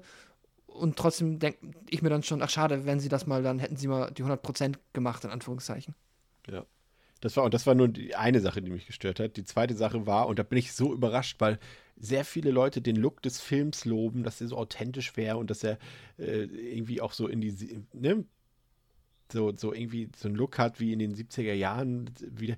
Ich fand den Look des Films grauenvoll, muss ich ganz ehrlich gestehen. Also jetzt nicht gegen die Spezialeffekte und sowas, ist alles schön und gut und auch die Kameraperspektiven, alles, alles interessant gemacht, aber diese, die generelle Optik des Films ist unfassbar hässlich. Da ist so ein ekelhafter Weichzeichner drauf, dass sich das so angefühlt hat, als würde permanent einer mit, einem- mit einem Schmierfingerdaumen äh, über die Linse wischen. Damit das möglichst unscharf und, und so blurry ist. Und alle, alle Menschen sehen total gewachst aus in dem Film. Äh, quasi mehr House of Wax als, äh, ne? House of Wax Ja, gefühlt. ja, ja. Und auch, äh, ja, das weiß ich nicht. Also da, da, dafür war, also das fand ich irgendwie so schade, weil er generell ein paar gute äh, Ideen hatte. Zum Beispiel Transitions waren ganz cool, wenn sie, diese Übergänge zwischen den Szenen. Das war alles mal durchaus abwechslungsreich und, und ähm, charmant gelöst, aber dieser Look, dass es alles so soapy aussah, das hat mir so gar nicht gefallen, muss ich sagen. Das hat sehr viel für mich kaputt gemacht. Ja, ich finde das auch schade, weil es auch jetzt, dafür ist der Film halt dann auch wieder nicht so alt, als dass ich jetzt nicht die Hoffnung gehabt hätte, dass der diesen modernen, gestochen scharfen HD-Stil fährt, mit äh, vergleichsweise, ja, also Color Grading geht ja eigentlich, aber halt, es ist, wie du sagst, es hat diesen, eigentlich eher 2004er Weichzeichner drauf, der es wirklich mh, teilweise sehr ja, Fernsehfilmmäßig aussehen lässt, was schade ist. Ich finde trotzdem, dass der coole Bilder hat, stellenweise. Das ist ja Absicht, ne? Das ist ja definitiv ja. Eine, eine, Stilentscheidung. Ja, ja, absolut. Ähm, ich finde es super schade, weil ich finde, er hat doch, also sogar damit bin ich bei einigen Bildern noch dabei und sage, okay, das sieht trotzdem cool aus. Ich habe eben die Kornfeld-Szene angesprochen. Ich finde, die sieht immer noch, selbst mit diesem Filter, cool aus, aber sie hätte mir wahrscheinlich noch viel besser gefallen, wenn wir dann hier, ähm, ja, irgendetwas haben, was vielleicht, weiß ich nicht, so, ne? Wie hat jetzt ein, äh, wie halt Filme heutzutage ähm, in der Regel, gerade Genrefilme, dann dir, wie die halt einen Look haben, irgendwo zwischen A24 und was jetzt halt ein, ähm, was Blumhouse-Filme jetzt sonst heutzutage äh, ja, aufs Bild bringen. Ist es wirklich schade. Also es gibt dann auch leider so in manchen Szenen, wenn wir dann äh, mit unserer mit unserer Jamie dann da im Haus sind und sie sich mit Polizisten unterhält oder so, sieht das dann so richtig richtig TV-Billo aus, wo du ich, ich, muss die ganze Zeit überlegen. Ah, ich glaube, ich hatte die identische Kritik diesbezüglich bei einem der Hellraiser-Sequel, die auch so, das auch so richtig Fernseh Seifenoper aussah. Ähm, ich weiß es nicht mehr, aber ja, das ist ja wirklich etwas, was dem Film äh, sehr, ja, auch wieder ein bisschen ausbremst, wie du sagst, ja. Ja, und der dritte große Schwachpunkt ist für mich tatsächlich das äh, Finale, dass sich eben, also wie gesagt, der Film zeigt viel Neues, erzählt auch anders, weil wir eben hier diese Hauptfigur haben, ne? die weibliche Hauptfigur, an der wir uns äh, quasi durchfiebern können durch den Film. Das funktioniert alles. Aber der Film macht dann eben den Unterschied hier, dass hier am Ende kein Täter davonkommt, sondern es sind zwei Täter und die werden demaskiert. Und äh, es war quasi der Freund vom Anfang. Und das war ehrlich gesagt ziemlich lame, muss ich gestehen. Ja, weil sich der Film, finde ich, dann auch das, was er ja offensichtlich vorhatte, nämlich mit dem Original auf einer Meta-Ebene clever umzugehen, dann fürs Finale nicht mehr ja, schafft umzusetzen. Ähm, weil das hat ja dann tatsächlich damit eigentlich so gut wie nichts zu tun. Interessant wäre es ja gewesen, wir haben quasi im ersten Original nicht erfahren, wer der Killer ist. Wie machen, machen wir das jetzt hier einfach genauso, aber ähm, geben einem irgendwie noch einen Hint oder also ich glaube, ich hätte auch wenn ich, man hat es quasi im Original kritisiert, ähm, hier hätte ich es dann eigentlich cool gefunden, wenn es, ja, wenn es wahrscheinlich wirklich keine Auflösung gegeben hätte und das jetzt halt quasi, wenn wir jetzt schon von einem Franchise sprechen würden, weil wenn wir innerhalb von 50 Jahren irgendwie zwei Filme hatten, aber nee. ähm, wenn das trotzdem jetzt halt einfach das Phantom ist, halt das Phantom. Ich meine, das heißt ja auch das Phantom. Ich meine, komm das wäre jetzt nicht so super blöd zu sagen, das ist halt der eine Killer, dem, wo man nie weiß, wer es ist. Äh, mein Gott, mach es doch noch so. Ähm, und stattdessen macht er so ein Scream-Ding, dass wir halt, nein, es ist nicht einer, es ist zwei. Und der andere ist der, der sich ähm, quasi, wo wir dachten, er ist tot, aber er ist gar nicht tot, weil der andere ist mit ihm unter einer Decke. Es ist schon sehr äh, Scream 1, wenn man das mal sich so angucken ja. möchte. Ähm, und das ist dann halt 20 Jahre später nicht mehr so kreativ und hat leider auch dann mit dem Original nichts zu tun. Ähm, und dabei hatten wir ja schon so viele Ansätze in dem Film, dass die, wie du gesagt hast, sie haben den Sohn vom Regisseur interviewt. Ähm, wir hatten einen offensichtlichen roten Hering halt die ganze Zeit diesen, ähm, diesen Dude aus der Bibliothek, äh, aus dem Archiv, mit dem sie da mal am Flirten ist. Das wäre auch tatsächlich dann, also da hätte ich mich wirklich geärgert, wenn er es gewesen wäre. Aber ja, es ist äh, trotzdem eine Enttäuschung leider am Ende, bin ich bei dir. Ja. Ja, und das ist, soll jetzt gar nicht so negativ klingen. Also ich finde schon in der Summe, dass das ein, ein, gelungenes Requel in Anführungszeichen ist. Wie gesagt, die, die Hauptdarstellerin ist toll. Die Metaebene funktioniert. Der hat auch genug eigenständige Ideen und, und liefert auch ausreichend Blut und Gekröse her für die modernen Zuschauer sozusagen. Wie gesagt, die Optik, die kann da irgendwie nicht mithalten, aber das, äh, ja, das, ich kann es irgendwie, naja, obwohl eigentlich kann ich es nicht verzeihen, muss ich schon sagen. Also dafür, also da leidet der ganze Film schon ein bisschen drunter, muss ich sagen. Also das ist, halt, das ist so ein durchgehendes Gefühl, was der da hinterlassen hat, dass eben Todd immer mit Fettfingern da auf der Linse war, aber und das schwache Ende halt auch. Aber trotzdem ist das, sage ich mal, ein guter Slasher, ein sehenswerter Slasher, der gerade für Leute, die eben jetzt gefühlt irgendwie schon alles gesehen haben, sollten und den vielleicht noch nicht kennen, den sollten sie dann auf jeden Fall mal gucken. Der macht Spaß auf jeden Fall, der ist unterhaltsam ist sympathisch. Wie gesagt, das sind die drei großen Schwachpunkte, die ich erwähnt habe. Deswegen finde ich den jetzt am Ende etwas schwächer als das Original und gebe ihm drei Sterne. Aber es ist immer noch ein gut gemachter Horrorfilm, ganz klar. Ja, ähm, Ich finde ihn auch super. Also, ich finde ihn auch einen gut gemachten Horrorfilm, sorry. Ähm, und ich hatte auch trotz all der Kritikpunkte, die wir jetzt eben genannt hatten, insgesamt eine ziemlich gute Zeit mit dem Film. Ich finde nämlich auch, was der Film noch gut macht, ist, dass er, und da kommt dann halt die Metaebene, kommt ihm dann halt auch gelegen, dass über dieses, dass die Figuren sich bewusst sind, dass es diesen Film gibt und der gleiche Killer jetzt quasi hier wieder unterwegs ist. Dadurch bekommt auch die Ermittlungsarbeit, die dann hier im Film auch ein bisschen ja Teil dessen ist, irgendwie mehr Gewicht, funktioniert auch besser. Und ich finde es ein bisschen na, ich finde es eigentlich clever gelöst schon, dass die dann halt jetzt, wir haben den neuen Lone Wolf, der halt ein bisschen anders agiert und ein bisschen offener ist auch für Hinweise aus der Bevölkerung und halt sehr modern wirkt. Und dann haben wir halt unsere Jamie, die dann ihre eigenen Ermittlungen anstellt. Und mit dieser Hauptfigur funktioniert halt dieses Konzept so viel besser auf einmal. Und ich finde jetzt, der ist jetzt auch ähm, trotzdem, das ist jetzt kein übertrieben spannungsgeladener Krimi-Thriller, aber diesmal geht's für mich. Also ich komme mit, ich habe das Gefühl, wenn wir dann da bei dem Sohn vom Regisseur sind, das ist schon interessant und ich frage mich am Ende wirklich, wie es aufgelöst wird.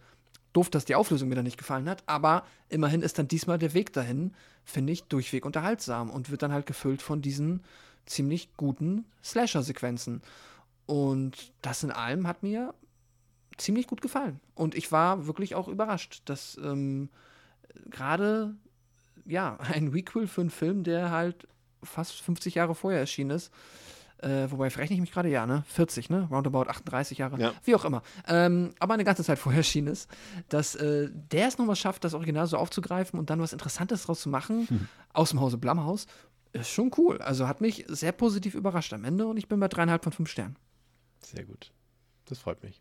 Ja, ähm, das soll es im Prinzip für heute gewesen sein. Äh, vielleicht äh, ungewohnt kurz, aber es liegt auch ein bisschen daran, dass wir einfach in der nächsten Woche äh, quasi ein ganzes Subgenre hier besprechen werden. Denn in Episode 233 soll es um den, ich weiß gar nicht, ob das schon offiziell so genannt wird, aber um den Desktop-Horror gehen, beziehungsweise ich habe noch ein bisschen den äh, Modern Tech-Horror ergänzt.